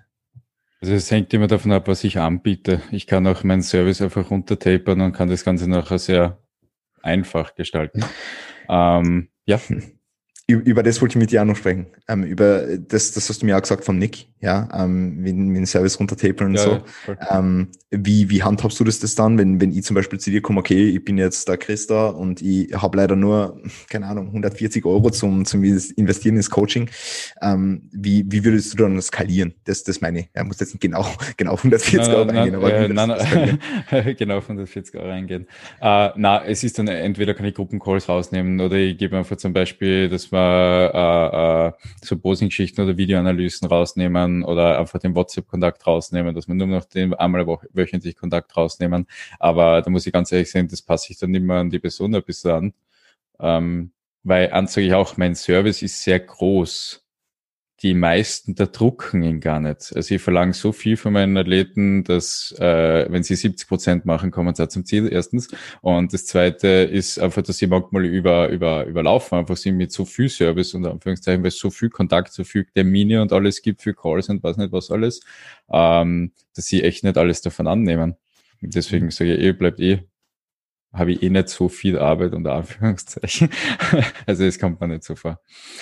Ähm, ja, zu dem Preis und Commitment muss ich noch was dazu sagen. Finde ich ja ziemlich scheiße, wenn unsere Gesellschaft so aufgebaut ist, dass es nur in der Tasche brennen muss, damit wir was tun. Das muss ich dazu sagen, weil ich habe Kunden, die das tun, auch wenn es nicht in der Tasche brennt. Und das sind meiner Meinung nach die richtigen Kunden. Mhm. Und ich coache noch immer Leute gratis. Und das hört, also, äh, und dazu hat es auch Gründe. Also ich habe einen Athleten zum Beispiel, der hat einfach das Ziel, auf die Bühne zu gehen. Dem habe ich eben am Anfang gesagt, du mein Lieber, das ist nicht nächstes Jahr, das ist übernächstes Jahr. Und er hat gesagt, okay, passt, wir machen es trotzdem. Und es ist jetzt einfach eine Zeit in seinem Leben gekommen, die dauert jetzt einfach sechs Monate, neun Monate an, wo es einfach anders ist. Und wir haben aber ein Ziel definiert. Dieses Ziel wird eingehalten. Und da muss ich auch sagen, ich habe als Coach eine Selbstverantwortung dass ich mein Leben im Griff habe, sonst kann ich anderen Leuten nicht helfen. Sollte ich die Kontrolle über mein Leben verlieren, dann bin ich nicht mehr in der Lage, anderen zu helfen und ich sage auch dann, muss ich den Job, muss ich mir was Neues suchen. Ganz einfach. Und äh, in unserer heutigen Zeit zählt es meiner Meinung nach auch dazu, dass man sich eine gewisse finanzielle äh, äh Unabhängigkeit einfach schafft. Sehr früh oder wann auch immer. Aber auch wenn es nur temporär wäre, äh, damit man gewisse Phasen auch überstehen kann. Mhm. Und ja, das sage ich auch, das ist auch in meiner Selbstverantwortung, dass ich das gemacht habe und deswegen ja, kann ich damit auch gut leben, wenn es einmal anders ausschaut. Sehr, sehr cool. Sehr, sehr cool. Ja. Ähm, wir sind jetzt schon am Ende der Zeit angelangt. Ja, eigentlich hätten wir da noch einen dritten Themenpool zum Quatschen, aber das ist dann, denke ich mal, ein Thema für eine andere Episode. War jetzt auf alle Fälle super Insights von allen von euch. Ja, ähm, wie gesagt, es geht da einfach nur darum, dass man unterschiedliche Arbeitsweisen von unterschiedlichen Personen kennenlernt, dass wir uns untereinander austauschen können und dass wir ähm, ja ähm, so ein bisschen darüber diskutieren können, was ähm, andere Leute eventuell anwenden können. Ja. Ähm, wollt ihr vielleicht abschließend, jeder, Peter, du fangst an, ähm, weil du gerade am Wort warst, magst du vielleicht abschließend einen Tipp raushauen für aufstrebende Coaches? Die einfach nur einen Ticken besser werden wollen. Macht das nicht wegen einem Hype, macht das nicht wegen der Kohle. Ihr seid im Dienstleistungssektor tätig, sonst geht's in die Wirtschaft, wenn ihr das machen wollt. Ähm, da geht's um einen Menschen. Wenn ihr nichts davon habt, dass euch dieses Feeling was bringt, zu helfen, etwas Gutes einfach für Menschen zu tun und äh, ihr daraus auch wachsen könnt, dann macht was anderes. Ganz einfach. Mhm. Sehr, sehr geil. Das ist, glaube ich, das Beste. Sehr, sehr cool. Julia? Ja, da würde ich sagen, einfach, ähm, also wenn es wirklich das ist, was man tun will, einfach dranbleiben und tun und starten, vor allem einmal starten, nicht auf den perfekten Zeitpunkt warten, sondern einmal wirklich anfangen und gratis anfangen und anfangen mit Leuten zu arbeiten, dass man einfach rausfindet, ist es das, was ich tun möchte und dann auch wirklich dranbleiben und sie nicht dadurch vielleicht abschrecken lassen, dass irgendwie wirkt es ja so, dass die Szene schon irgendwie überfüllt ist. Also das, dieses Feedback kriege ich jetzt manchmal von Leuten, die starten. Das glaube ich nicht. Ähm, ich glaube, für gute Leute ist immer Platz und deswegen starten und dranbleiben. Sehr, sehr cool. Melli? Jetzt muss ich improvisieren, weil Julia, du hast jetzt ungefähr so das gesagt, was ich eigentlich sagen wollte. Sorry. Nein, kein Problem. Also, ähm, was ich ziemlich wichtig finde, beziehungsweise was ich jetzt für mich selber auch die, letzte, die letzten Wochen, Monate äh, gemerkt habe, ist, dass du halt versuchen musst, trotzdem, eben wie, wie du jetzt in der Frage eigentlich schon formuliert hast, einfach trotzdem jeden Tag ein bisschen besser zu sein. Also irgendwie irgendwas Neues dazulernen, nachfragen, wenn du was noch nicht kannst, weil nur weil du es schon besser kannst als die Leute, die du coachst, hast es nicht, dass du es nicht noch besser können könntest. Und es ist, also jeder von uns hat irgendwo Room for Improvement, egal um welche Themen es geht. Und ich glaube, wenn man da einfach jeden Tag versucht, sich irgendwo ein bisschen Wissen anzueignen, selbst wenn es einfach nur irgendwas googeln ist, weil, weil man gerade die, die Frage bekommen hat oder so, dann ist es schon mal ziemlich wertvoll, weil über die Jahre hinweg kommt da schon ziemlich viel Wissen und Erfahrung zusammen. Mhm. Sehr, sehr cool. Sehr, sehr cool.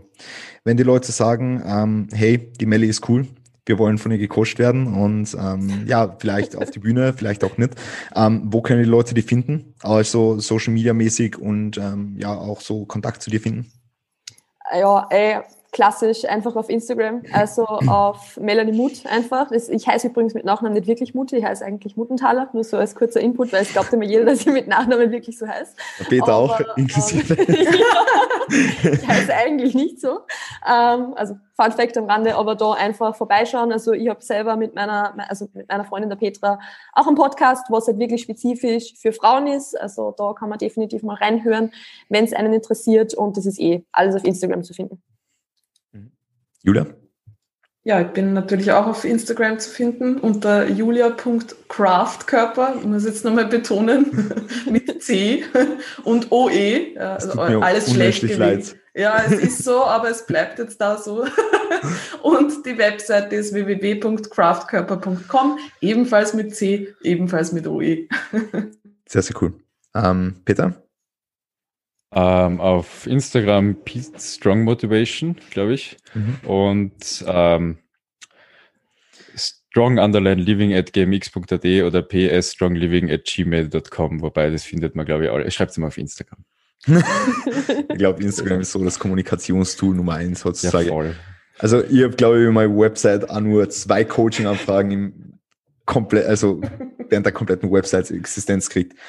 Das ist ein Wahnsinn. Ich habe keine. Du, du, du hast keine, ja, wir haben ja eh geredet, du hast ja gar keine, ja, es ist ja jetzt nicht. Also äh, doch, es gibt eine, nur ich habe noch nicht die Bilder und die Texte dafür gemacht, deswegen habe ich noch keine. Das, äh, ja, es geht auch so. Es geht definitiv auch so, ja, es geht definitiv auch so. Man muss nur äh, wissen, wie. ja, ähm, prinzipiell möchte ich mich bei euch allen bedanken. Danke, dass ihr da wart. Danke, es war jetzt ähm, ja, fast zwei Stunden ein, ein, ein Volksfest. Ja, war ein interessantes Thema. Ja, und es war jeder von euch definitiv nicht das letzte Mal da. Ja, Peter, du bist schon nächstes Mal wieder am Start. Ziemlich cool. Ähm, aber es war jeder von euch definitiv nicht das letzte Mal da und ich würde mich freuen, wenn jeder von euch äh, regelmäßig auch kommen wird. Ja, auf einen, auf einen coolen Talk. Also, ähm, wenn ihr Bock drauf habt, dann bin ich natürlich gerne bereit, dass, dass da einfach wieder ein cooler, cooler, cooler Talk coole Konversation entsteht. Auf alle Fälle vielen lieben Dank an euch alle. Passt auf euch auf und dann war es das für heute. Gute Ehre.